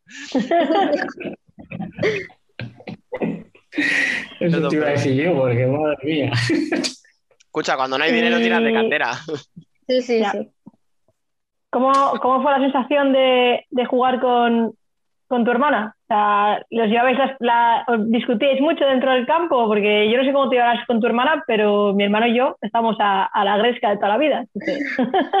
Pues bueno, nosotras ya habíamos jugado juntas, bueno, de pequeñas siempre hemos jugado juntas, luego en Esplugas también coincidimos en juveniles y en el Plata, y luego en, en Rubí, pues bueno, sí, teníamos nuestras discusiones porque al final teníamos mucha confianza y no es lo mismo quejarte a una compañera que a tu hermana. Pero bueno, con mi hermana me entiendo mucho en la pista y ojalá algún día volver a jugar con ella, la verdad.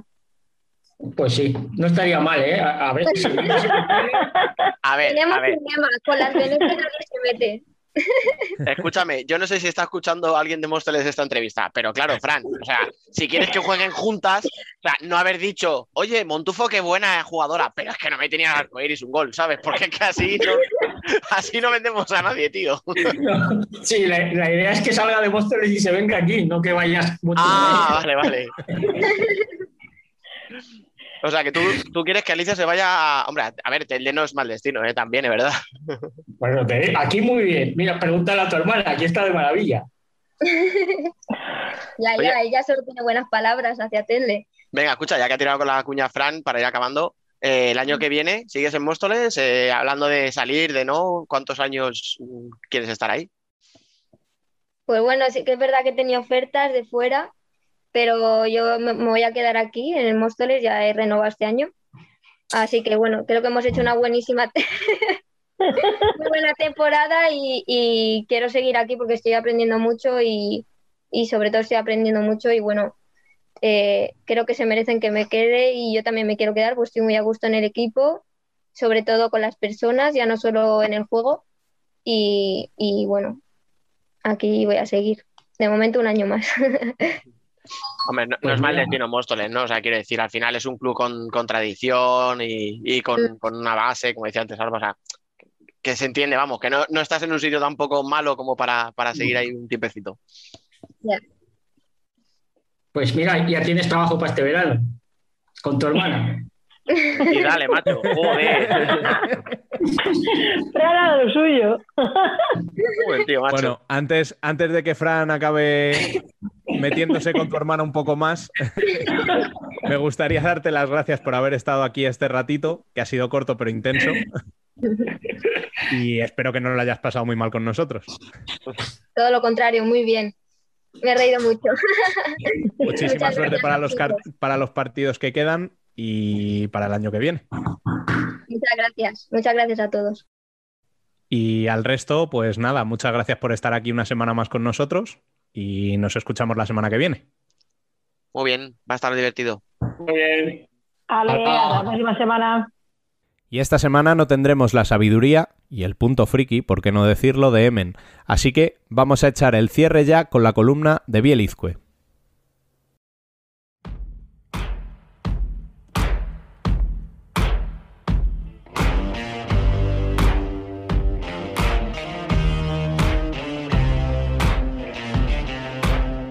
La columna.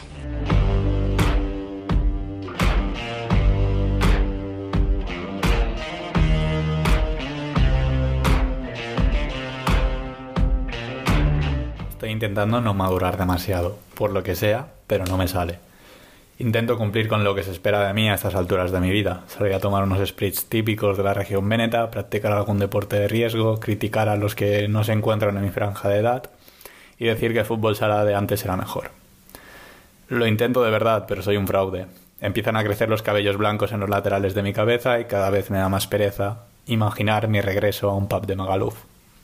Ya ni siquiera escribo estas columnas diciendo a los demás lo que tienen que pensar ni lo que tienen que hacer. Lo intento de vez en cuando, pero no consigo aplicarme. Si voy a tomar algo, por ejemplo, lo normal es no conseguir pasar de la segunda cerveza. Lo del deporte de riesgo no es uno de mis fuertes, pese a haber practicado judo desde los 5 años. Nunca olvidaré cuando después de cada competición mi entrenadora me recordaba lo mucho que odiaba mi pasividad y mi frialdad sobre el tatami. Lo del fútbol sala de antes ni lo comento. Estoy cansado de debatir con gente que no sabe ver más allá de marcadores. Si quieren el fútbol sala de antes, que revisionen todos los vídeos y reportajes de aquellos días. Intento ser lo que debería ser, y sin quejarme, pero nada me vale. Necesito terminar la carrera, encontrar un trabajo estable, construir una mentira con la que me conforme y esperar la jubilación instalado en ella. La vida es muy jodida tantas veces. Intentamos ser lo que pensamos que los demás piensan que debemos ser. Como los equipos que salen con el balón jugado, pese a saber de sus carencias en la construcción, porque consideran que está feo basar tu juego en balones al pívot. Y ellos piensan que deben ser grandes y que practican un juego brillante, aunque eso no se lo haya pedido nadie, y aunque en el fondo los demás veamos bien lo del balón al pívot. Se enquista ahí una tara que late. Los jueves, cuando terminan mis clases de programación de sistemas empotrados, empieza mi fin de semana. Tan esperado por varias razones. Tengo tres días libres para ponerme al día con apuntes y trabajos. Hay una nueva jornada de fútbol sala y con suerte se celebra un gran premio de Fórmula 1. Cuando mis padres me llaman cada semana para ver qué he hecho, cuánto he gastado y qué planes tengo para el fin de semana, yo les contesto apuntes, fútbol sala, Fórmula 1, in that order, como diría Bale. Pero qué mierda es esta, yo también me lo pregunto. Pasarme el fin de semana sentado en el escritorio de mi residencia para ponerme al día con ejercicios y teorías y para seguir el mundo del deporte. Que mis padres llevan tiempo dejando caer en directas sobre lo mucho, demasiado, que me estoy esforzando en mis asignaturas y mi faceta como intento de periodista, en lugar de aprovechar mi Erasmus en Padua para conocer mejor el Belpaese. Este fin de semana, para tranquilizarles, les he dicho que aprovechando la visita del bono de Emen, no abriré la mochila de la universidad y que cambiaré la silla de mi escritorio por una mesa al aire libre, coronada con varios spritz. Por el intento de aparentar ser lo que pensaba que debía ser. No sale del fútbol sala y entra ya en la Fórmula 1. Lamentarían hundidos mis pobres padres. Ahora entiendo que mis padres querían que fuera como los demás, normal y menos responsable. Mis padres me dejarían basar mi juego en balones al pívot. Por eso, equipos de la primera Real Federación Española de Fútbol o de la vieja Liga Nacional de Fútbol Sala, como prefiráis, os envío un mensaje. Tenéis miedo a estas últimas jornadas. Lo sabemos todos y es razonable, pero no estáis solos. Sed vosotros mismos, no lo que penséis que nosotros pensamos que debéis ser. No os clasifiquéis para playoff, caed estrepitosamente en cuartos o bajad a segunda división, pero sed vosotros mismos. Si es que alguien sabe qué significa eso de ser uno mismo, que es un problema aparte. Solventamos un dilema y aparece otro, un nuevo fraude, que se obligan a Movistar Inter con sus partidos aplazados. Y es que no se puede escribir de fútbol sala y la vida sin desesperarte. Como estas columnas, que son mi cigarrito para poder hacer frente a la rutina diaria, mientras sigue muriendo el espíritu joven que queda en este cuerpo de tan solo 21 años. Acabamos un programa intenso como no cabe otra estando todo tan cerca del final. Y hablando de finales, Os recordamos que se ha terminado el estado de alarma, pero no la COVID. Por favor, tened cuidado, protegeos y proteged a los que os rodean. Estamos cada día más cerca del final, pero todavía hay mucho que pelear. Seguimos en contacto en nuestras redes sociales y os recordamos que podéis hacernos llegar vuestras sugerencias y críticas a través del correo electrónico futsalcorner@futsalcorner.es. Volveremos, como siempre, el martes que viene para contaros todo lo que haya sucedido en la Copa del Rey y en los partidos intersemanales. Hasta entonces, y como siempre, sed felices.